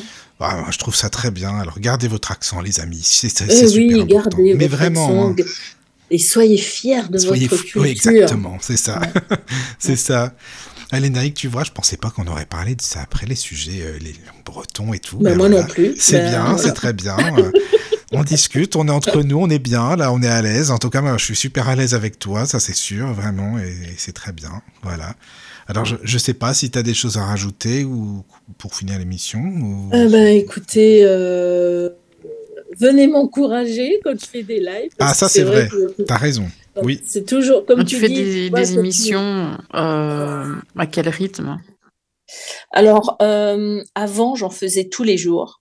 Et puis, je n'avais plus de vie, en fait. Oui, Caro, tu tous vois, les jours. Et, ça, euh, voilà, tous les jours, disons. c'est fou. Ouais, bah, Parce que fait, Caro, elle sais, me le dit, arrête, je peux pas en faire tout le temps, moi j'ai plus de vie après. Bah Ah non, oui, mais toutes oh, mes soirées bon, sont quoi. prises. euh, Voilà, c'est ça, mais- quoi. Donc voilà. Et, Oui. et en fait, euh, en faisant ça, j'ai- fait comme si j'étais salariée, parce que quand j'étais salariée à la télé, j'en faisais tous les jours des émissions.